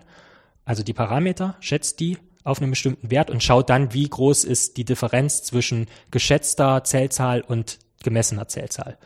Und die Differenz sollte natürlich möglichst klein werden, weil wenn die klein ist, dann kann das Modell die Daten gut beschreiben. Und jetzt kann man diese Differenz zwischen simuliertem Punkt, der ja eine Funktion von den Parametern ist, und dem gemessenen Punkt ähm, noch gewichten mit dem Fehler, den man misst. Den kann man schätzen oder eben bestimmen. Man misst dreimal und hat eine Standardabweichung zum Beispiel. Ähm, und dann versucht man, diese Zielfunktion zu minimieren. Ja? Also man will die kleinstmögliche Differenz zwischen simuliertem Punkt und gemessenem Punkt gegeben meinem Parametersatz. Und ich meine, das zu minimieren ist dann wiederum äh, auch ein Optimierungsproblem. Das heißt, da kann man entsprechende Optimierungsalgorithmen verwenden. Also das grundsätzliche Problem ist jetzt erstmal, mit dem man natürlich anfängt, äh, man hat Unbekannten und die sogar in einem n-dimensionalen Raum und schon allein in einem ähm, dreidimensionalen oder sozusagen ähm, äh, zweidimensionalen Raum, ich meine, so, ich stelle mir gerade so eine Erdkarte vor oder Mhm. halt so, so die Erde. Äh, wenn ich da jetzt den tiefsten Punkt suche, habe ich ein grundsätzliches Problem, je nachdem, wo ich starte, Ja. kann ich in einem sogenannten lokalen Minimum landen. Ja. Und wenn ich dann da drin sitze und in alle Richtungen gucke, denke ich, super, ich bin am tiefsten Punkt angekommen, aber tatsächlich gibt es noch ein globales Minimum. Ja. Und das ist sozusagen die Gefahr, in die ihr hineinlauft und deswegen benutzt ihr diesen Latin Hypercube, Genau. um das so ein bisschen zu verhindern und das sozusagen schon gewollt äh, breiter zu streuen, wo ihr eigentlich sucht, um sozusagen, ähm, also man muss ja auch sagen, ein lokales Minimum ist manchmal gar nicht so schlecht, wenn es schon ein ziemlich gutes ist, aber natürlich hätte man gern äh, also eine möglichst große Chance, das globale Minimum zu erreichen äh, und halt, dass man nicht irgendwo einfach hängen bleibt, weil man weiß, es gibt diese lokalen Minima und es kann auch ein schlechtes lokales Minimum Ja. sein und dann hat man zwar etwas, wo man glaubt, man ist gut, wenn man einfach nur um sich herumschaut, aber tatsächlich gibt's viel, viel bessere Lösungen. Ja. Deswegen benutzt ihr sozusagen dieses Latin Hypercube Cube Sampling, um sozusagen dafür zu sorgen, dass ihr auf diesem Kirchenfenster oder halt auf diesem Kästchenpapier ähm, schön breit äh, euch verteilt habt. Aber halt eben, weil es n-dimensional ist, kann ich nicht sagen, ich mache das nun vollkommen äh, äh, dicht alles, weil es viel zu lange brauchen würde. Deswegen braucht man eine Systematik und da ist es einfach eine Systematik dafür, dass man das gut suchen kann. Mhm. Und was wir bedienen uns da zusätzlich noch einem Verfahren, was, wenn man an das Bild anschließen kann, auch gut zu erklären ist, nämlich abhängig davon, wo wir starten, schauen wir eigentlich immer, wo es nach unten geht. Das heißt, wir bilden von dieser Zielfunktion die Ableitung und wenn, dann kennen wir den Anstieg, also ob es nach oben geht oder nach unten und dann gehen wir immer in Richtung des Abstieges und gucken dann, wie, wie weit wir runterkommen. Äh, Wir hatten auch gerade eine Folge zu Analysis, da wurde auch der Gradient beschrieben. Das ist ja genau die Methode. Gradient zeigt immer nach oben, also laufe ich entgegen, also Ja. umgekehrt. Genau. Äh, minus den Gradienten, dann laufe ich nämlich gerade nach unten und kann sozusagen dieses äh, dem Minimum dort näher kommen. Das heißt, ihr benutzt immer nur dieses äh, so die Startpunkte. Von dort sucht ihr dann den tatsächlichen nächsten Punkt, äh, tiefsten Punkt, der, der in der Umgebung von meinem Start, von eurem Startpunkt ist. Genau. Und ähm, den Punkt kann man dann festhalten und wenn man eine zusätzliche Runde ähm, dieser Optimierung macht und von einem ganz anderen Punkt startet und dann wieder dorthin kommt, hat man natürlich schon ein Indiz dafür, ob das Ganze jetzt was Lokales ist oder doch was Globales, was sich irgendwie wiederholt finden und robust finden kann. Was eben ein wichtiges Maß ist, um zu wissen, wie verlässlich ist jetzt eigentlich dieses Minimum, also diese minimale Diskrepanz zwischen Simulationen und Daten, die ich da gefunden habe. Da hast du auch gerade schon etwas genannt, dass ihr auch noch die Messergebnisse unterschiedlich gewichtet. Und das ist erstmal die ganz grundsätzliche Frage. Wie geht ihr überhaupt mit Messungen um, die ja grundsätzlich äh, ja immer fehlerbehaftet sind? Also man kann ja nie perfekt messen, es sei denn, ihr könnt wirklich zählen. Das sind eins, zwei, drei, aber Selbst da ihr? kann man sich verzählen, hör auf. Ja. Das haben wir alle schon gemacht. Also auch hier das Problem hat wieder mehrere Schichten. Zum einen kann ja ein Fehler und ein Rauschen dadurch in die Daten kommen, dass die Messmethode ungenau ist. Also zum Beispiel, man hat nur ganz wenige Zellen und die ich zum Beispiel sehe die Zellen gar nicht oder die Methode detektiert überhaupt keine Zellen, weil es, weil die nicht sensitiv genug ist, die Methode. Oder weil ich nicht gut genug sehe. Bist zu Brille Zellen. vergessen? Und dann, und dann kommt irgendwie ein Bereich, den ich relativ gut sehen kann. Da sind also ein paar Zellen, die kann ich äh, irgendwie per Auge aussehen. Klar, ich verzähle mich auch mal, da kommt äh, wieder irgendwie eine Variabilität ins Spiel. Und dann gibt's einfach einen Bereich, wo das Ganze in die Sättigung geht, wo mein Messsystem nichts mehr detektieren kann. Also obwohl ich jetzt mehr Signal habe, kriege ich kein, höher, keine höhere Ausgabe angezeigt an meinem Messgerät.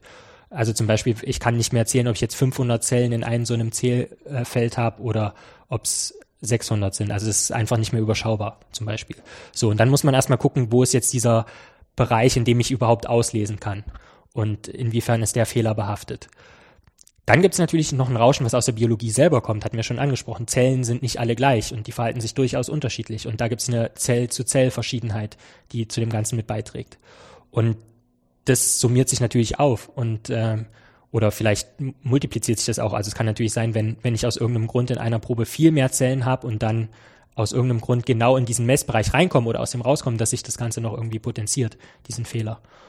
Und ähm, im Prinzip gibt es nun, also dieses Wichten, Gewichten darf man auch nicht falsch verstehen. Man, ähm, das meint jetzt nicht, dass wir sagen, ein Datensatz ist verlässlicher als ein anderer, weil das wäre so viel von Vorannahmen, die wir da reinstecken, dass wir das lieber zurückhalten, sondern ähm, das Modell gewichtet alle Datenpunkte gleichwertig an sich.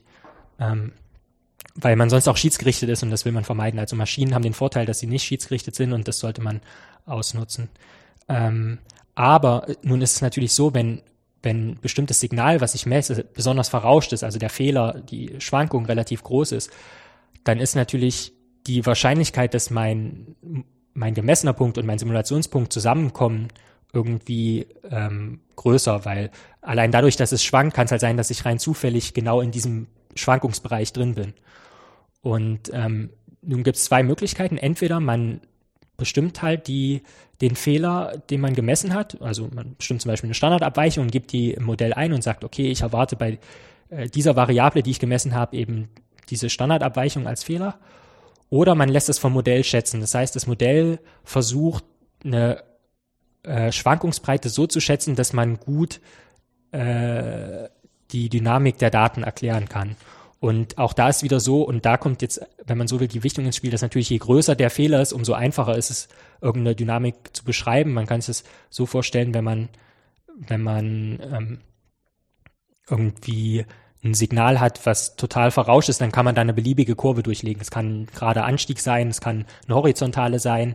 Äh, wenn der Fehler groß genug ist, kann man da beliebig irgendwas durchlegen. Und das ist natürlich nicht das Ziel. Das heißt, man versucht den Fehler möglichst klein zu machen, so dass man aber trotzdem seine vorhergesagte Kurve dann noch ähm, irgendwie anlegen kann, dass die die Daten noch beschreibt. Ja, wie es so schön heißt, aus dem Kaffeesatz kann man alles lesen. Sobald man eine ganz klare Vorgabe hat, da wird es natürlich schwierig, irgendwas zu behaupten. Ähm, ja, äh, was mich jetzt gerade auch erstaunt hat, ist, äh, ich hat, war jetzt davon ausgegangen, dass bestimmte Messungen genauer sind und andere weniger genau. Also jetzt nicht einfach als Vorgabe, sondern einfach, weil man das technisch schon weiß.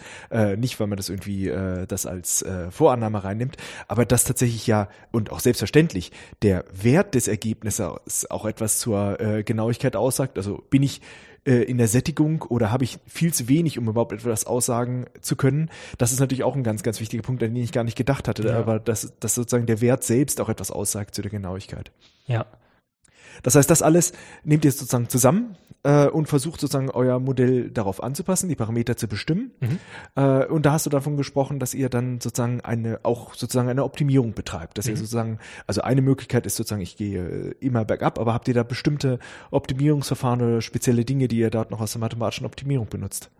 Ähm, also prinzipiell haben wir das zu Anfang sind wir auch äh, vollkommen unvoreingenommen rangegangen und haben gesagt, okay, vielleicht ist es auch am besten, wenn man einfach zufällig immer zieht, wo man und gar nicht optimiert. Man guckt einfach nur, wo man steht mit einem bestimmten Parametersatz, rechnet die Zielfunktion aus und guckt dann, wie nah man an den Daten ist. Also einfach nur so zufällig. Im ja, aber das ist wahrscheinlich ähnlich wie wenn man denkt, man kriegt das mal hin, wenn Ebbe und Flut ist. Also sozusagen, man geht nur oft genug ans Meer und dann ja, kann ja, man genau. voraussagen, dass man irgendwann mal ja. zur Ebbe kommt. Das schafft man nie. Genau, man müsste halt unendlich lange ja, ja. oder unendlich häufig probieren. Mhm. Ähm, und dann gibt's eben diese verschiedenen Optimierungsalgorithmen. Ähm, und die haben wir einfach mal systematisch getestet mit einem Standardbeispiel und dann geschaut, was für uns das verlässlichste ist. Und da sind wir eben dabei rausgekommen, dass so eine Kombination ist eben aus diesem Kirchenfensterartigen Ziehen der Parameterstartwert und dann diesem gradientenbasierten, ableitungsbasierten Entlanggehen äh, an der Zielfunktion. Und dann nutzt man natürlich Optimierungsalgorithmen, die ähm, entweder von MATLAB, also einer ähm, entsprechenden Software für den Computer äh, mitgeliefert werden in den entsprechenden Paketen. Oder es gibt auch ein paar äh, frei verfügbare, die man dann entsprechend testen kann. Aber wie gesagt, das Prozedere und das Prinzip ist eigentlich immer das gleiche. Also man, man fängt immer irgendwo an und schaut, wo geht's nach unten und dann läuft man da lang. Das wundert mich jetzt aber auch nicht, dass ihr da festgestellt habt, dass ein blindes Suchen nicht so viel hilft. Also sicherlich, es gibt Situationen, wo sozusagen man gar keine Aussage oder äh, sozusagen eine Funktion, gar keine Struktur mehr hat, nur noch zufällig ist dann äh, ist wahrscheinlich das freie Suchen das Beste, was man tun kann. Einfach so mal schießen und gucken, äh, ob man irgendwann mal zufällig trifft. Aber sobald die Funktion irgendeine Art von Stetigkeit, irgendein oder vielleicht sogar eine Ableitbarkeit hat, dann muss man ja mit irgendeinem Ableitungsverfahren besser sein. Also man, ja. und da gibt's ja äh, gerade bei der Nullstellensuche gibt's ja zum Beispiel das Newton-Verfahren. Ja, ja. Ich starte irgendwo und dann mache ich genau das, was du gerade beschrieben hast. Ich bilde von dem Punkt, wo ich gestartet habe, äh, lege eine Tangente an die Funktion dran, gucke, wo schneidet die wieder meine äh, x X-Achse. Ja. Und das nehme ich als neuen äh, Startwert, weil wenn die Funktion linear war, dann habe ich ihre Nullstelle gefunden. War sie nur ein bisschen ab von linear, äh, bin ich auf jeden Fall in der Nähe von ihrer Nullstelle und dann macht man den nächsten Schritt, wertet wieder die Funktion aus, wertet die Ableitung davon aus und kommt natürlich dann immer näher und an, man hätte Millionen Mal testen können äh, und man wäre nicht so schnell dran wie wahrscheinlich nach zehn Schritten Newton müssen wir jetzt nachrechnen. Also das nennt man natürlich ja. dann Konvergenzordnung, wie schnell ja. man dorthin hinkommt. Genau. Deswegen ist das Newton-Verfahren auch eigentlich eins, was wir jetzt auch in der, also was ich im Studium als eins der ersten gelernt habe und ist ja wahnsinnig effizient. Ja, dann merkt man immer wieder, dass es oder finde ich auch schön, dass man sieht, dass es letzten Endes immer wieder darauf irgendwie zurückfällt und immer wieder eigentlich nur eine äh, kleine Veränderung dieses fundamentalen Prinzips eigentlich ist, die zum, zum Ziel führt. Ja, das Newton-Verfahren hat nur ein großes Problem, nämlich wenn ich nicht in der Nähe von der Nullstelle ja, bin, dann, ja. das sieht schlecht aus. Und deswegen macht eben genau, genau das Kirchenfensterverfahren. Ja. ja, das ist das Problem, dass man da so ein bisschen aushandeln muss, Stabilität gegen Effektivität. Ne? Also klar, effektiv ist es halt, wenn ich in der Nähe bin, aber wenn ich nicht in der Nähe bin, dann fliegt mir alles um die Ohren. Ja, oder wenn äh, sozusagen noch ein Rauschen hinzukommt. Naja, und auch wenn es halt nicht richtig glatt ist. Genau, ja, Rauschen wirkt mhm. sich ja dann sozusagen auch so aus, als wäre es dann weniger glatt. Mhm. Also kann ja plötzlich hochfrequente, also das spricht mir jetzt schon irgendwie auf einem anderen Level, aber ja. äh, unvorhergesehene Anteile fügt es dann hinzu und äh, macht es an einem kaputt, müsste schon näher dran sein am äh, Minimum, um es dann noch zu treffen. Ja.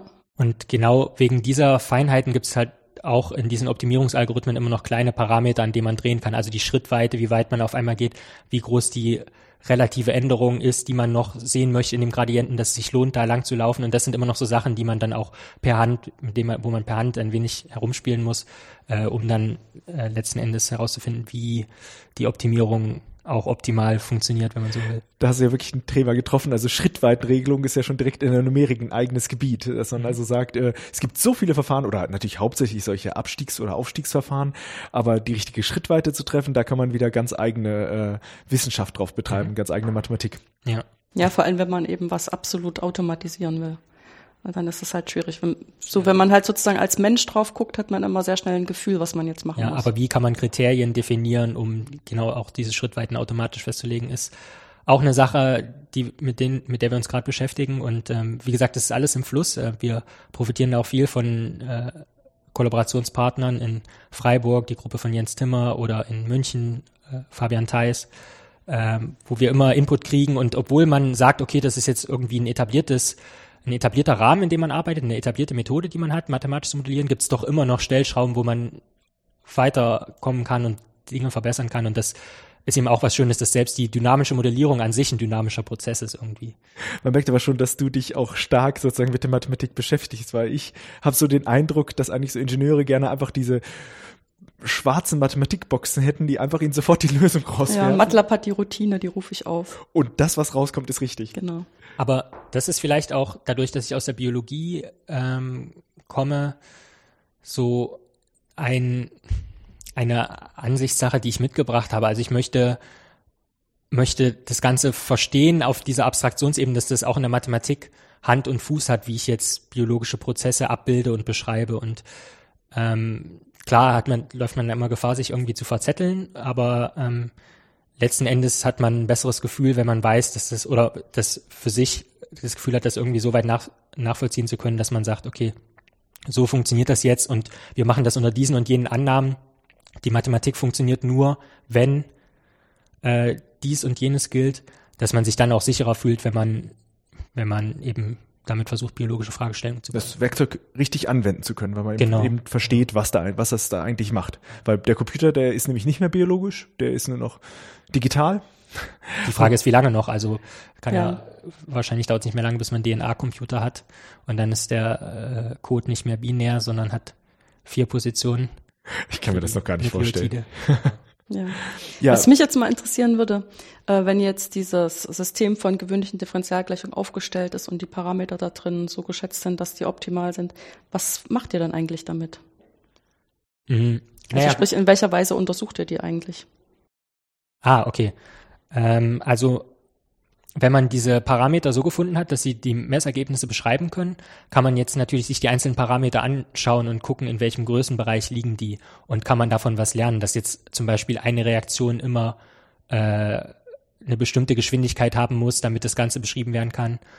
Und ähm, es gibt auch also ein ganzes Feld, was sich damit befasst, sind diese, kann man den wahren Parameter überhaupt finden? Sind diese Parameter identifizierbar? Ja, das kann ich mir vorstellen, ja. Ähm, Dass das eine tiefliegende Frage ist, ja. Genau, man, man kann sich das relativ einfach vorstellen, wenn man ein System hat, ähm, einfach nur eine Messgröße y, die man hat, und die hängt von, von der äh, biologischen Größe x ab. Und man hat jetzt ein System von zwei Parametern. Das heißt, das Ganze ist irgendwie in Klammern P1 plus P2 mal x. Ähm, und das soll y beschreiben man hat aber nur y als Messgröße. Dann sieht man schon, man kann, also wenn der wahre Wert dieses Faktors vor dem x 5 wäre, dann könnte man den aus der Summe 2 und 3, aus der Summe 1 und 4 beschreiben. Das heißt, diese Parameter P1 und P2 könnten beliebig sein. Sie sind irgendwie korreliert miteinander, aber es gibt keinen wahren Parameter P1 und P2, den man finden kann sondern man muss dann sein Modell, wenn man so will, vereinfachen. Man schreibt für diesen Parameter P1 plus P2 einfach den P3 und der ist dann 5 und da kann man den wahren Parameter tatsächlich finden, wenn man nur genügend X, äh, Y misst unter der Vorgabe von X. Also da kann man Parameter identifizieren und wie gesagt, dann kann man einfach nur, wenn man auf die Parameter schaut, natürlich schon mal ähm, schauen, was, was man von diesen Werten an sich lernen kann, weil die ja eine biologische Bedeutung haben. Ähm, darüber hinaus gibt es aber verschiedene Analysemethoden, dass man, also Stichwort Sensitivitätsanalyse, dass man schaut, was ist eigentlich die entscheidende Komponente in meinem System, die ich verändern muss, um meine Variable abweichen zu lassen. Also zum Beispiel, wir haben jetzt eine bestimmte Anzahl von, von äh, roten Blutkörperchen, die wir irgendwie maximieren wollen. Und wir wissen aber nicht, was ist jetzt die Störgröße oder die Größe, die wir manipulieren müssen, wenn wir die Anzahl an Blutkörperchen verändern. Und die Sensitivitätsanalyse sagt mir im Prinzip, wenn ich jetzt eine kleine Änderung in einem Parameter von dem System vornehme, wie ändert sich meine Variable, in dem Fall die Zahl von Blutkörperchen. Und das ist auch wieder nur eine Differentialgleich äh, Differentialgleichung, wenn man so will, weil sich ja nur die Änderung einer Größe mit der Änderung einer anderen Größe äh, ausdrückt. Und ähm, da hat man jetzt, also man kann dann im Prinzip sein komplettes Modellsystem äh, durchanalysieren und immer schauen, alle Variablen von welchen Größen sind die positiv beeinflusst, von welchen negativ beeinflusst. Das heißt, eine positive Sensitivität würde man zum Beispiel erwarten, wenn man jetzt sowas hätte wie EPO als einfachen Input-Parameter, der sich nicht ändert. Wenn man mehr EPO hat, sollte man auch mehr Blutkörperchen erwarten. Das wäre eine positive Sensitivität. Wenn man jetzt aber irgendein Gift hat, was die, was die äh, Blutkörperchen zum Absterben bringt, ist natürlich klar, je mehr von dem Gift man hat, umso weniger Blutzellen hat man. Das heißt, das wäre dann negative Sensitivität. Dann kann man sich anschauen, wie, wie die einzelnen Komponenten im System fließen. Also man macht so eine Flussanalyse und sagt, okay, welcher Weg wird jetzt zum Beispiel auch innerhalb der Zelle in diesen Proteinnetzwerken genommen, um, um letzten Endes das Erbgut zu verändern oder zu regulieren. Gibt es da eine Hauptachse, gibt es Nebenachsen, wie sind die Gewichtungen zwischen den einzelnen molekularen Signalwegen? Ähm, oder auch sehr interessant, man hat ein großes Modell, viele Größen, die sich verändern, ähm, kann man das irgendwie runterkochen auf ein, zwei Kernkomponenten. Äh, also äh, Principal Component Analysis ist da das Stichwort. Das heißt, in diesem multidimensionalen äh, Raum, den man hat, kann man den auf eine Ebene also wie sieht die Ebene aus, in, äh, in die ich schauen muss, um, um den größten Teil der Variabilität zu erklären? Gibt es zwei Komponenten in dem System, die mir ausreichen, um, um das Ganze entsprechend zu klassifizieren zum Beispiel und zu klassen und zu sagen, okay, ich muss nur mir Protein 1 und Protein 2 angucken und dann kann ich sagen, warum die Vorläuferzelle verschieden ist von der roten Blutzelle zum Beispiel. Da ist sozusagen die äh, Sensitivitätsanalyse und auch die Hauptfaktorenanalyse quasi sind dann ganz äh, mächtige Werkzeuge, weil auf der einen Seite könnt ihr euch sagen, äh, ich habe jetzt das Problem oder ich will etwas Bestimmtes erreichen. Was ist ähm, sozusagen die Eigenschaft, die am meisten sich äh, in der Änderung dann darauf auswirkt. Genau. Sozusagen den Hebel, den ich bewegen muss. Und dann kann man natürlich weiter gucken, wie kann ich denn jetzt eigentlich an dieser Stellschraube drehen? Und auf der anderen Seite kann man natürlich auch gucken, ich habe jetzt irgendeine Messung, äh, wie sensibel ist denn jetzt eigentlich mein Ergebnis von dieser Mess, äh, bezogen auf diese Messung? Und äh, genau. kann es kann es sein, dass ich mich hier vielleicht nur um ein, eine Stelle vertan habe und plötzlich war mein Ergebnis völlig was anderes? Dann weiß ich, naja, das hätte ich mir jetzt eigentlich sparen können. Daraus kann ich nicht viel ablesen, weil das war dann wieder eine Kaffeesatzleserei. Genau.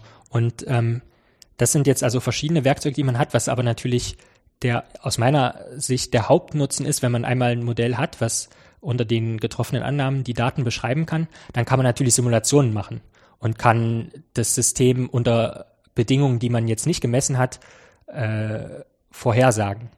Ähm, das heißt, wie verhält sich jetzt äh, mein, mein Blut, wenn ich ähm, eine ganz andere Menge von EPO zugebe? Ähm, und das kann man dann natürlich wieder experimentell validieren. Das heißt, was man, wenn man so eine Simulation macht mit einem Modell, was die Daten verlässlich beschreiben kann, äh, ist nichts anderes als ein Computerexperiment. Das heißt, hier kann man äh, in unserem Fall jetzt das Leben von vielen Mäusen zum Beispiel äh, retten. Ja, retten. Oder auch also das ist vielleicht dann nicht so schön, es muss nicht mehr so viele Schwangere geben, die uns ihr Nabelschnurblut zur Verfügung stellen. Kann man sich jetzt wieder drüber streiten, ob das sinnvoll ist oder nicht, ähm, wenn Deutschland äh, im Geburtentief liegt. Aber letzten Endes ist dann eine Simulation auch nur ein Experiment, gleichwertig eben mit einem, was man im, im Labor durchführt. Und das eigentlich Interessante ist dann auch wiederum, dass dadurch, dass wir schon gewisse Fehler im Modell äh, geschätzt haben, beziehungsweise ähm, im Experiment gemessen haben und dann in die Modellierung mit einfließen lassen, können wir jetzt auch unsere Vorhersagen mit so einem Fehler behaften und auch einen Sicherheitsbereich oder die entsprechende Unsicherheit ausrechnen. Und dann kann man auch Simulationen machen, auch unter Bedingungen, die man schon gemessen hat und kann schauen, wo gibt's hier eigentlich in meiner Voraussage noch die größte Unsicherheit, wo müsste ich vielleicht nochmal messen, um das Ganze bestätigen zu können. Und da ist man dann auch wiederum äh, in einem Bereich, den man experimentelles Design nennt. Das heißt, da kann man wirklich dann basierend auf dieser Computervorhersage äh, ausloten, was als nächstes gemessen werden soll und kann natürlich auch ganz viele andere Experimente, die man auch noch machen könnte, außen vor lassen und wieder Ressourcen sparen entsprechend. Ähm, das heißt sozusagen diese, äh, was du vorhin genannt hast, die Sensitivitätsanalyse und Hauptfaktoranalyse ist sozusagen eine Analytik auf dem Modell, wo ich einfach sozusagen mir das Modell angucke und mathematisch auswerte. Mhm. Und dann weiß ich zum Beispiel, an was ich jetzt drehen müsste. Und in der Simulation probiert man es dann aus. Was käme denn dann für Werte raus? Also wenn ich jetzt weiß, ich, äh, es würde mir helfen, wenn ich das um Faktor 10 reduziere mit der Simulation kann ich dann diesen Test laufen lassen, nicht nur einmal, hundertmal, tausendmal mhm. äh, und gucken, äh, stimmt meine Hypothese, bevor ich irgendwie mal einen echten äh, Versuch mache, sozusagen zwar in der Petri, man könnte vieles in der Petrischale machen oder sozusagen äh, am Objekt. Mhm. Aber wenn ihr jetzt eure Simulation durchführt, was benutzt ihr jetzt eigentlich für Software? Also du hast vorhin MATLAB genannt. Genau. Oder habt ihr spezialisierte Software auch für äh, eure Anwendung? Also wir nutzen viel MATLAB und äh, auch R, das ist richtig. Ähm, jedoch haben wir uns auch so ein, eigene, so ein eigenes Framework äh, programmiert, wenn man so will. Das nennt sich D2D, Data to Dynamics, Daten in Dynamiken umzuwandeln. Und das ist auch äh, unter Bitbucket, also so einer Plattform, wo, wo man Software hinterlegen kann und entsprechend versionieren kann und zuarbeiten kann, frei verfügbar. Ähm, das heißt, es gibt mittlerweile auch viele, also großteilig sind es alles ähm, Kollaborationspartner, aber auch viele andere Leute, die den Nutzen äh, der Software sehen, die sich das Ganze jetzt aneignen. Also es ist sehr kommandobasiert. Es gibt jetzt kein, äh, kein GUI. Hm. User Interface, was ich gut finde, weil ich finde es immer furchtbar, wenn man sich irgendwo die entsprechenden Knöpfe suchen muss und nur weil man weil man irgendwo einen Knopf nicht gefunden hat, weiß man jetzt nicht um die Funktionalität, dann lese ich lieber irgendwie einen Wiki-Eintrag und kenne dann alle Kommandos. Ähm, also es ist auch gut dokumentiert und insofern ist das vielleicht auch ein Aufruf. Man sieht ja den Link dann äh, eingeblendet, dass man sich das mal anschaut und ja, jeder, der jetzt sagt, so Systembiologie, das muss ich ausprobieren. Ich will meine Zellen simulieren, der kann sich die Software herunterladen und das dann direkt machen. Ja, wobei das hat ja nicht nur was mit Zellen zu tun. Das sind ja auch so andere Prozesse, wo das immer eine Rolle spielt. Also wir hatten dasselbe Thema auch schon bei der Chromatographie, äh, dass sie im Prinzip auch äh, versucht haben rauszufinden, auf welchem Weg eigentlich das umgesetzt wird und das zu quantifizieren. Und die haben dann ganz genau die gleichen Probleme. Ja. ja, die sind ja auch dann bei der Chromatographie ging es ja auch um die optimale Versuchsplanung. Ja, ja, genau. Also es ist dann nur, dass wir damals das Gefühl hatten, das wäre vielleicht doch ganz gut, das auf eine partielle Differentialgleichung umzustellen, um wirklich Zeit und Raum auflösen zu können, mhm. wenn man so eine richtige Säule hat, wo man dann die Raumauflösung von dem eindimensionalen vielleicht mal wegbringen will. Aber ansonsten sozusagen von dem, von dem Kernproblem ist das sehr ähnlich.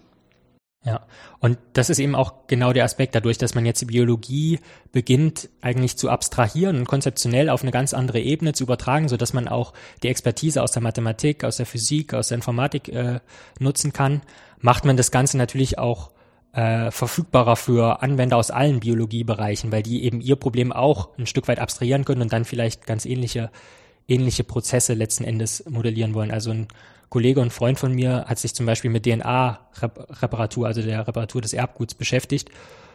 Und was vom Prozess her komplett unterschiedlich ist, so zum Beispiel der Ranreifung von Blutzellen oder eben diesen Signalwegen molekular, die wir uns anschauen, aber trotzdem konnte er dann dieses Framework auch benutzen. Also ähm, wichtig ist halt nur, dass die Leute anfangen, miteinander darüber zu kommunizieren. Und deshalb bin ich auch so dankbar, dass ich heute hier sein darf und den Leuten sozusagen erzählen kann, dass es verschiedene Sachen gibt, die, die sicher wert sind, mal ausprobiert zu werden.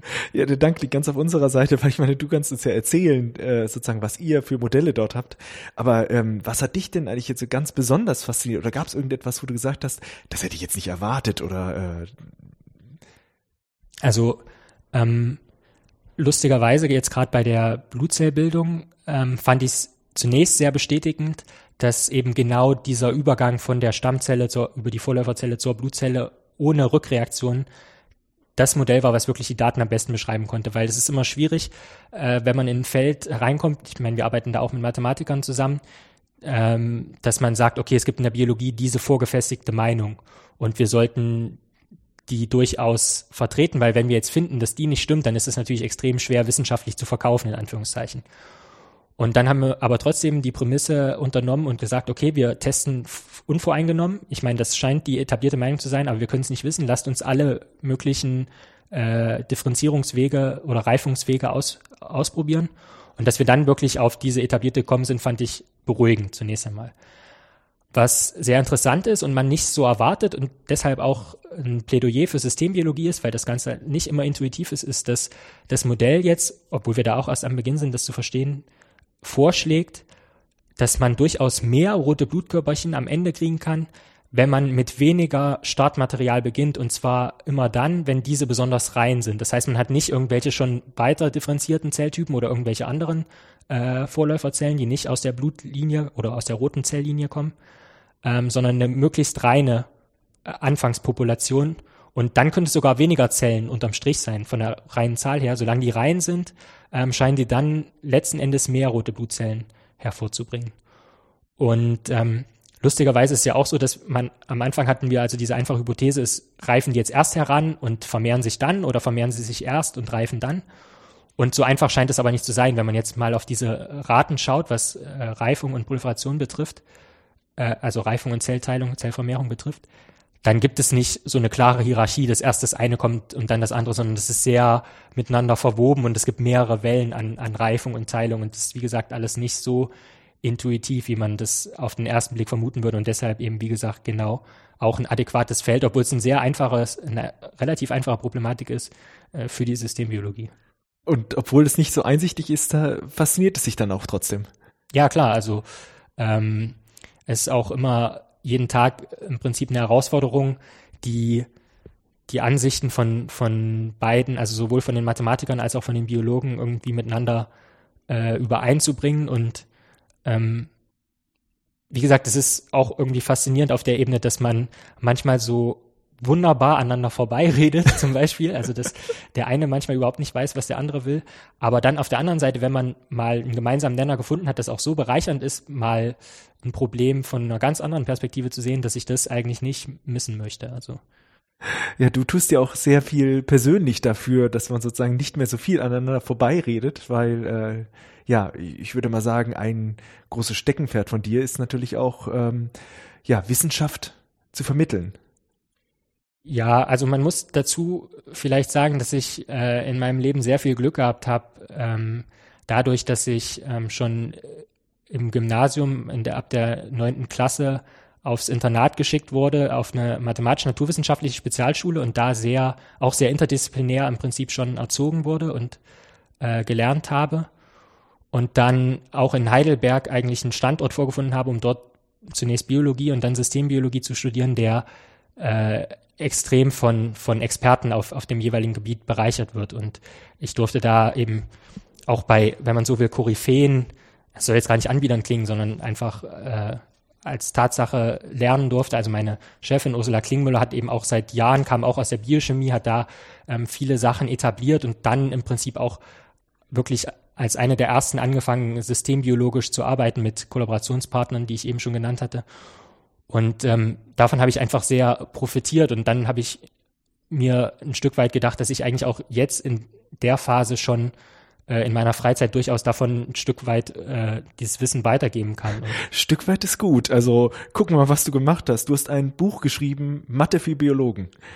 Ja, das, das war auch mehr so aus der Not geboren, wenn man so will. Also wir hatten damals die Mathe-Vorlesung im Biologie im Bachelor und die war ähm, wurde von Mathematikern gehalten und war von der Mathematik her also wasserdicht und war sehr gut, aber Freut man kann ihm dann auch, man kann dann auch keinen Vorwurf machen. Es hat halt mit der mit biologischen Sachverhalten relativ wenig zu tun. Also ich habe geahnt, dann, dass da sowas kommt. Sind dann leider davon ausgegangen, dass man noch Heuschrecken zählt und all diese Sachen. Und äh, man hat also Differentialgleichung hat man mit so äh, Lotka-Volterra-Modellen anhand von Füchsen und Hasenpopulationen, die dann periodisch schwanken, näher gebracht kriegt, was alles schön und gut ist. Aber ähm, wir haben uns dann gedacht, man müsste, man kann Differentialgleichungen ja auch in anderen Modellen erklären und haben das dann so ein bisschen als Aufhänger genommen, häschenfreie Mathematik für Biologen ähm, zu erklären. Und ähm, hatten eben wirklich den Anspruch, und ich glaube, das ist uns auch ganz gut gelungen oder hoffe, das ist uns gut gelungen, ähm, hier wirklich anwendungsbezogen äh, das Ganze zu erklären mit Skripten, mit Excel-Makros meinetwegen auch, ähm, dass man wirklich aktuelle Rechenbeispiele auch von Publikationen ähm, nachvollziehen kann und zu Hause nachrechnen kann, äh, ohne dass die Mathematik darunter zu leiden hat. Also wir wollten, das war schon der Anspruch, dass mathematisch alles korrekt machen und nicht so weit vereinfachen, dass da irgendwie was Zweideutiges steht.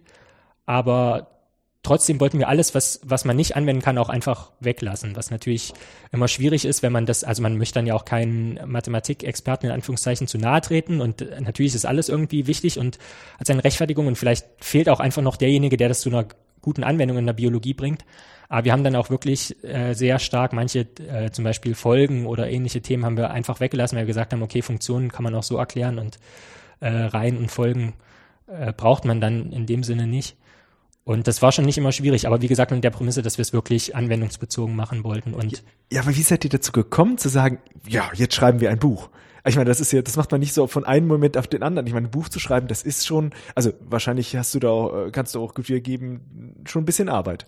Ja, und es war auch so, also wir standen schon vorher äh, im Austausch mit dem Springer Spektrum Verlag, weil der immer unsere Biologiefachschaft vor Ort unterstützt hat mit, also ein bisschen, wir haben ein bisschen Werbung gemacht und haben dafür äh, immer ein paar äh, Freigetränke gekriegt, die wir an die Studierenden verteilen konnten.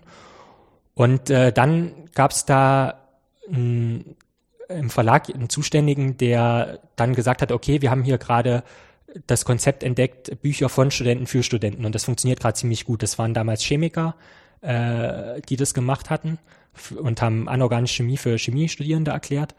Und dann haben die explizit gefragt, Lorenz, wüsstest du da nicht auch was? Und dann ist mir das mit der Mathe-Vorlesung eingefallen. Dann habe ich so ein paar Freunde gefragt und habe die, hab denen gesagt, hey, hier, wollen wir da nicht mal was machen? Und dann hieß es auch sofort, oh, wir schreiben Buch, super toll. Und äh, alle waren hellauf begeistert. Und als es dann aber daran ging, so ein Probekapitel zu schreiben und das Ganze aufzusetzen, saß ich auf einmal allein da. Und dann habe ich gesagt, okay, das kann ich äh, allein nicht machen. Und dann ist es erstmal für ein halbes Jahr eingeschlafen. Und dann kam aber jemand anderes in, in den Verlag, der mich noch vom Studium kannte und die hat dann gesagt, ja, Lorenz, willst du das nicht nochmal in Angriff nehmen? Und dann habe ich auf anderen, in anderen Kreisen nochmal um Mithilfe geboten. Und das waren dann Leute, die wirklich nachhaltig dabei waren. Und dann war es natürlich auch viel Arbeit. Also wir waren zu fünft insgesamt äh, und haben das dann so mehr oder minder erstmal Kapitel zugeteilt und dann aber auch in sehr, in einem sehr interaktiven Prozess das Ganze gemacht. Und es war viel Arbeit, aber es war halt auch ähm, bereichernd, weil es dadurch, dass es so anwendungsbezogen war, konnte ich auch immer direkt äh, wieder was mitnehmen. Und zum Beispiel jetzt in der Kombinatorik äh, erklären wir auch äh, ein Phänomen, was wir jetzt gerade erst genutzt haben für eine wissenschaftliche Veröffentlichung. Also es ist wirklich äh, Forschung auf dem aktuellen Standpunkt und auch so glaube ich, dass man es nachvollziehen kann, weil gerade die einfachen Überlegungen sind meist die wertvollen, denke ich. Aber im Endeffekt hat es natürlich im Studium für dich viel Zeit gebraucht. Ja gut, also ich meine, es gibt, äh, man muss dann immer entsprechende Prioritäten setzen und Zugeständnisse machen. Also wenn die anderen Leute dann vielleicht übers Wochenende nach Hause gefahren sind, dann schließt man sich halt im Hinterzimmer ein und arbeitet noch ein bisschen am Manuskript. Also das geht. Ich finde das total beeindruckend, dass du, dass du das hinbekommen hast, weil ich meine, äh, schlauer bist du daraus ja nicht geworden, weil du hast schon das nächste Buch in der Schublade. Äh, ja gut, dass ich da, davon jetzt nicht schlauer geworden wäre, ist eine Unterstellung, aber ähm, ja, in meiner täglichen Arbeit habe ich halt auch gesehen, dass, dass viele, dass in den modernen Biowissenschaften viele Quereinsteiger gibt, eben aus der Physik, aus der Informatik, aus der Mathematik, die, die wir brauchen. Wie gesagt, es ist sehr bereichernd. Aber denen fehlt eigentlich so ein konzeptionell kohärenter, äh, so eine konzeptionell kohärente, kurze, prägnante Darstellung des aktuellen Standes in den Biowissenschaften, der groben Konzepte. Und lustigerweise kann man sich da eben auch viel aus anderen Disziplinen, also auch aus den Ingenieurswissenschaften, wir hatten das eben schon Zelle als äh, informationsprozessierende Einheit, kann man sich bedienen. Und wenn man solche Bilder aufgreift, dann habe ich die feste Überzeugung, es ist solchen Leuten eben auch ähm, viel einfacher, diese Dinge nachzuvollziehen. Und da ich eh, ähm, wenn ich meine Promotion mal abschließe, das Ganze auch allgemein verteidigen muss, muss man eh die ganzen Grundlagen nochmal lernen. Und ich bin so ein Lerntyp, ich schreibe mir das dann eh immer in einer Art und Weise auf, die man dann auch relativ einfach in ein Buch, also relativ einfach in Anführungszeichen, aber die dann schon relativ ähnlich dem sind, was man in Büchern finden würde und das dann nochmal entsprechend umzuarbeiten, ist jetzt nicht der Mehraufwand und das kann man dann schon. Prüfungsvorbereitung als Buch verwerten, das ist wirklich auch mal was ganz Besonderes. Aber sagen, nennen, geben wir dem Kind auch nochmal einen Namen. Also das Buch, was du äh, schreibst und was veröffentlicht werden wird, heißt äh, Moderne Biologie für Nichtbiologen. Genau. Erscheint allerdings nur auf Englisch, aber. Ach so, was ist denn dann der englische Titel? Modern Biology for Non-Biologists ist der Arbeitstitel zumindest. Und sozusagen, es ist jetzt schon fertig geschrieben, aber noch in der Rezension? Nee, also ein Kapitel ist fertig. Man muss immer ein ah. Probekapitel mhm. verfassen, was dann im Verlag entsprechend äh, diskutiert wird. Das ist jetzt auch erfolgreich angenommen. Und ähm, es wird insgesamt zehn Kapitel haben und eben alle Bereiche der modernen Biowissenschaften abdecken. Und der geplante Erscheinungstermin ist jetzt Ende 2016. Also es ist dann durchaus schon ein Prozess, äh, den man sich zugestehen muss, auch zeitlich, um das Ganze nochmal entsprechend auch niederzuschreiben. Also ich habe jetzt auch aus vielen Vorlesungen und so schon durchaus Material und auch wenn ich für andere Prüfungen gelernt habe, aber es ist nichtsdestominder viel Arbeit und wie gesagt, mein Hauptanliegen ist ja wirklich auch mein Promotionsprojekt und das findet dann eher so am Wochenende statt oder äh, nachts, wenn man nicht schlafen kann oder sowas. Ja gut, ich meine, 2016 ist natürlich auch nochmal ein, äh, ein Zeitrahmen, in dem man das natürlich auch realistisch umsetzen kann.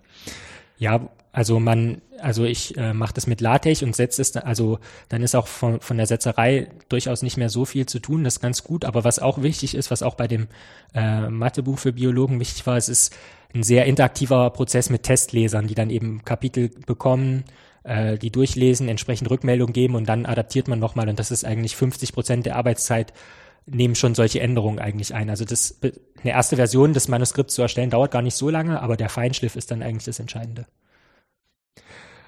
Du bist auch nicht nur ein Bücherwurm, sondern äh, du hast auch äh, bei Science Slams mitgemacht.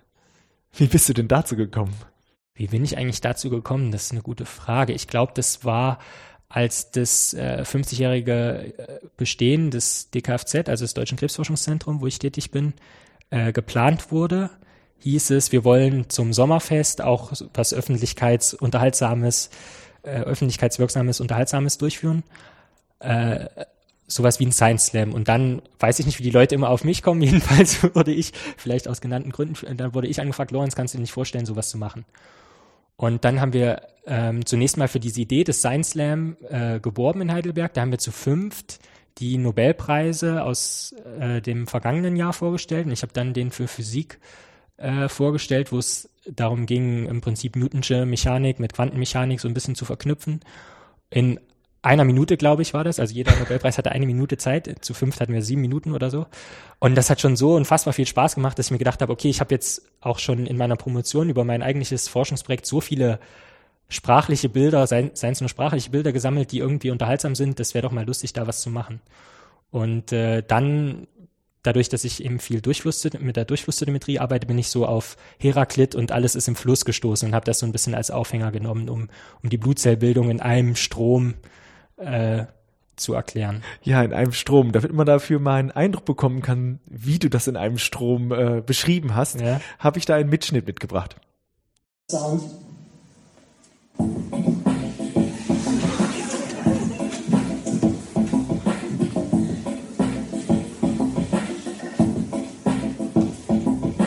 Everything flows, but nobody knows. So you goes on the rapidly growth cell cycle, survival net proliferation, power, paracrine signaling, terminal maturation. In systems biology, I found my personal mission to disentangle the process of a cell-fake decision. High throughput techniques that we call geomics are not as simple as in the funny PhD comics. It's non-intuitive, that's why we need the math. And in the aftermath, after biology found the math, we get to know ourselves and thus know ourselves. And the lesson to learn is no one needs to be concerned with her or his thesis. We need patience.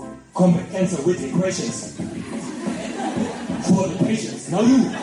Combat cancer with equations. We need patience. Combat cancer with equations. Yeah, not too bad. Here's one of those equations. Ja, da ging ja der Flow richtig äh, auch durch, durchs Publikum. Ja, Combat Cancer with Equations, also den Krebs mit Gleichungen besiegen. Da sieht man, die Mathematik ist wieder mittendrin. Und du hast auch einen äh, Ideenwettbewerb ins Leben gerufen. Ja, das ist äh, schon ein paar Jahre her. Also ähm, wir waren immer sehr interessiert, nicht nur an der Systembiologie, sondern auch an der synthetischen Biologie. Und also da geht es im Prinzip darum, künstlich, äh, künstliches Leben zu erzeugen.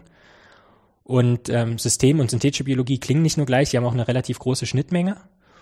Und ähm, es war so ein bisschen dadurch angetrieben, dass wir uns die Frage gestellt haben, wie kann man äh, zum einen als Wissenschaftler kreativ sein und wie kann man auch Ideen miteinander teilen und wir wollten auf der anderen Seite auch so eine Plattform schaffen, wo man sich als Studierender ausprobieren kann, wo man auch mal lernt, sich so ein Projekt komplett auszudenken, das zu äh, auch zu konzeptionalisieren, gut zu beschreiben, zu recherchieren dazu und dann auch so einen Forschungsplan mal aufzustellen. Und das war im Prinzip so eine Ausschreibung, wo wir nichts angeboten haben den Studierenden, außer wir haben gesagt, der, der sein Forschungsvorhaben am äh, einleuchtendsten oder am überzeugendsten darstellen kann, haben auch keine Formvorgaben gemacht, um eben kreativ äh, sein zu äh, herauszufordern.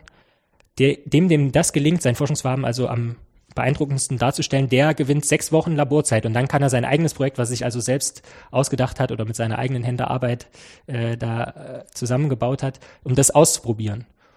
Und ähm, das gab eine erstaunliche Resonanz, also unter den Teilnehmenden, aber auch in der Presse und von der Universität, die fanden das alle also sehr toll. Und dabei ist die Lektion, die man dann vor allen Dingen lernt, dass das alles durchaus scheitern kann. Also man, auch wenn man noch so gut recherchiert und glaubt, die Biologie so gut zu verstanden zu haben und Simulationen erstellt, die das alles stützen, wenn man dann ins Labor geht und mal sechs Wochen daran arbeitet, dann klappt vieles nicht. Und das ist eigentlich eine Lektion, die man nicht früh genug im Studium auch lernen kann, dass Sachen funktionieren, ist in der Wissenschaft durchaus eine Ausnahme. Und man muss da sehr frusttolerant werden eigentlich. Und trotzdem darf man die Hoffnung nicht verlieren, dass äh, die Wahrheit doch irgendwie der Natur irgendwas Inhärentes ist, was man nur finden muss. Und wenn man da äh, persistent bleibt, also irgendwie widerstandsfähig ist und nur äh, weiter sucht und eigentlich seine Neugier aufrechterhält und niemals müde wird, Fragen zu stellen und immer weiter zu suchen, dann findet man auch irgendwann was. Und ähm, genau, das war eigentlich die Idee hinter, hinter diesem Wettbewerb.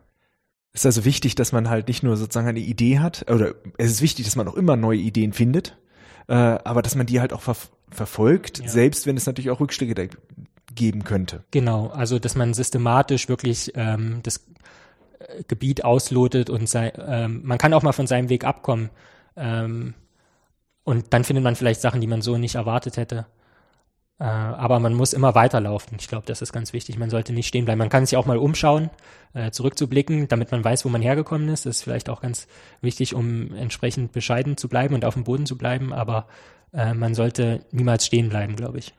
Du schaust aber auch sehr weit nach vorne, habe ich gesehen. Du äh, beschäftigst dich auch mit Science Fiction. Ja gut, das ist natürlich immer die Frage, wie. Das, das muss ja gar nicht in der Zeit vorausliegen. Genau. Das sind ja unsere parallel existierenden Welten, die wir vielleicht nur nicht wahrnehmen. Also das ist auch so ein bisschen daraus geboren, dass ich eben gesagt habe, okay, ähm, in der synthetischen Biologie und in der Systembiologie entstehen gerade so viele neue Sachen. Ähm, der, der Fortschritt ist so rasant, da entstehen immer neue Wirklichkeitswelten. Das kann man alles gar nicht wirklich nachverfolgen, wenn man es den Leuten nicht erzählt, äh, auf eine Art und Weise, dass sie es verstehen können. Und um das zu erklären, bedient man sich sprachlicher Bilder. Es kommt viel an auf die Wortwahl, wie man die trifft. Und ähm, das kann man alles nutzen, um auch als um auch schreibend tätig zu werden und eben sich auch neue Szenarien auszudenken und, und die zu beschreiben in dem Sinne. Und ähm, das ist, ist quasi, wie soll ich sagen, so eine, so ein, also eine Art damit umzugehen, aber auch die Leute damit in Verbindung zu bringen. Also ich glaube, das kann sehr inspirierend wirken, aber auch sehr progressiv sein und äh, die Leute voranbringen in dem Sinne, dass sie, dass sie auch genauer fragen, okay, wenn es jetzt eines Tages dieses und jenes gibt, was die Wissenschaft hervorbringt, wie sollte das eigentlich genau aussehen? Wie, wie wären die Eigenschaften? Wie kann ich die beschreiben auf eine Art und Weise, dass auch andere Leute das verstehen? Und da hast du Kurzgeschichten geschrieben. Da habe ich äh, zunächst mal Schreibwerkstätten betreut, mhm. wo ich den Leuten im Prinzip so ein bisschen Einblick in, die, äh, in den aktuellen Stand der Wissenschaft gegeben habe und sie damit dann inspirieren wollte, ähm, auch selbst schreibend tätig zu werden. Und dann genau sind großteilig Kurzgeschichten entstanden. Also auch von dir jetzt Kurzgeschichten? Auch oder? von mir, genau. Also wir haben. Kann man die irgendwo lesen oder war das eher sozusagen für dich jetzt auch so ein eigener Entwicklungsprozess, das auch so zu formulieren? Die kann man lesen und zwar ist da auch, also ich habe zwei von diesen Schreibwerkstätten gemacht. Die, äh, die zweite Schreibwerkstatt äh, resultierte auch in einer Veröffentlichung, also ein Buch, das kann man bei Amazon kaufen, kostet glaube ich, haben wir im Selbstverlag gemacht, kostet zwei Euro oder 1,50 Euro, heißt äh, Sin Bio Meets Poetry. Wie viele Bücher hast du eigentlich äh, geschrieben? Also ich meine, ich dachte, das wäre jetzt irgendwie so auf einer Webseite, aber das ist auch noch in einem Buch ist. Ich bin also ganz perplex. Ja, ja, also wie gesagt, ähm, es klingt durchaus äh, sehr überwältigend, aber es ist, man, man braucht nur diese, diesen Ehrgeiz und diesen Antrieb und dann äh, findet man immer Zeit. Also ich finde das ganz, ganz tief beeindruckend. Ähm, ja, war das schon immer so dein Plan, sozusagen, äh, wenn ich mal groß bin, schreibe ich viele Bücher, ich bin ein Forscher in, im, im Bereich der Systembiologie äh, und ich meine, wer weiß, was noch alles kommen mag. Hattest du dir das äh, so vorgestellt, als du ja die Schulbank gedrückt hast? Ich, ich weiß gar nicht. Also mein Elternhaus ist jetzt komplett äh, nicht akademisch, also Ähm, aber die haben mir was beigebracht, was glaube ich ganz wichtig ist, ist so eine Art äh, Bescheidenheit auf der einen Seite und auch so eine unbeding also vollkommen bedingungslose Unterstützung, so dass ich eigentlich immer das Vertrauen hatte, ich kann alles machen, äh, was ich möchte, wenn ich nur selbst davon überzeugt bin. Das heißt noch lange nicht, dass man alles schaffen kann, aber man kann zumindest alles versuchen.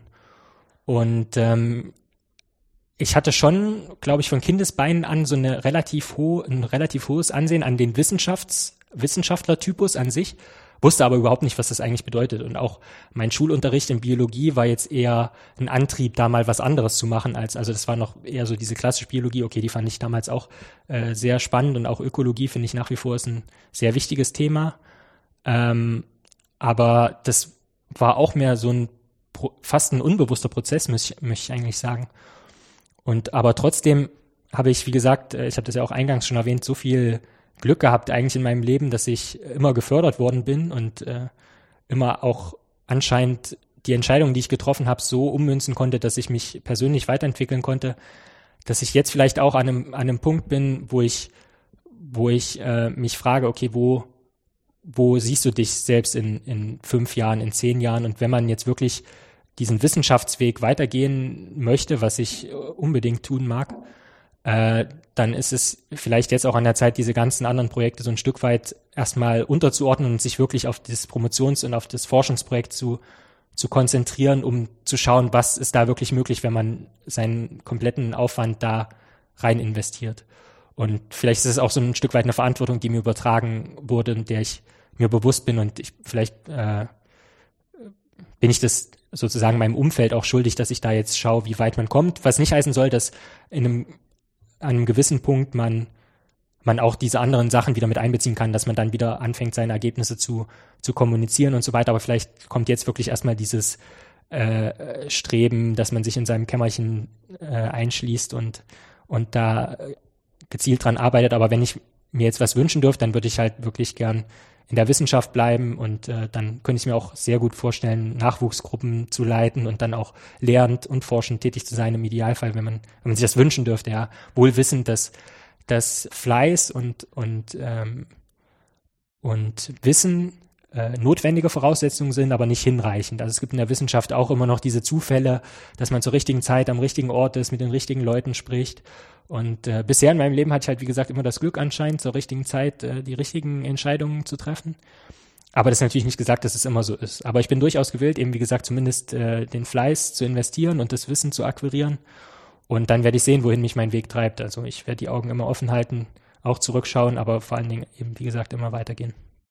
Ja, eine Promotion ist natürlich ein großer Schritt, wo man auch eine Menge äh, Arbeit natürlich investieren muss. Ähm, ich finde es einfach fantastisch, äh, dass du es halt auch äh, ja auch schon im Vorfeld schaffen konntest, so viel, aber auch von deiner Faszination für die Wissenschaft äh, und auch für deine Arbeit sozusagen der Außenwelt mitzuteilen.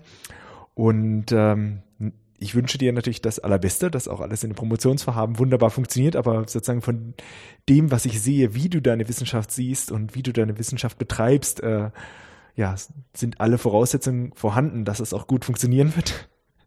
Auf jeden Fall haben wir sehr, sehr viel von dir gelernt äh, und was für mathematische Modelle in der Systembiologie vorherrschen und äh, wie sich rote Blutkörperchen entwickeln können.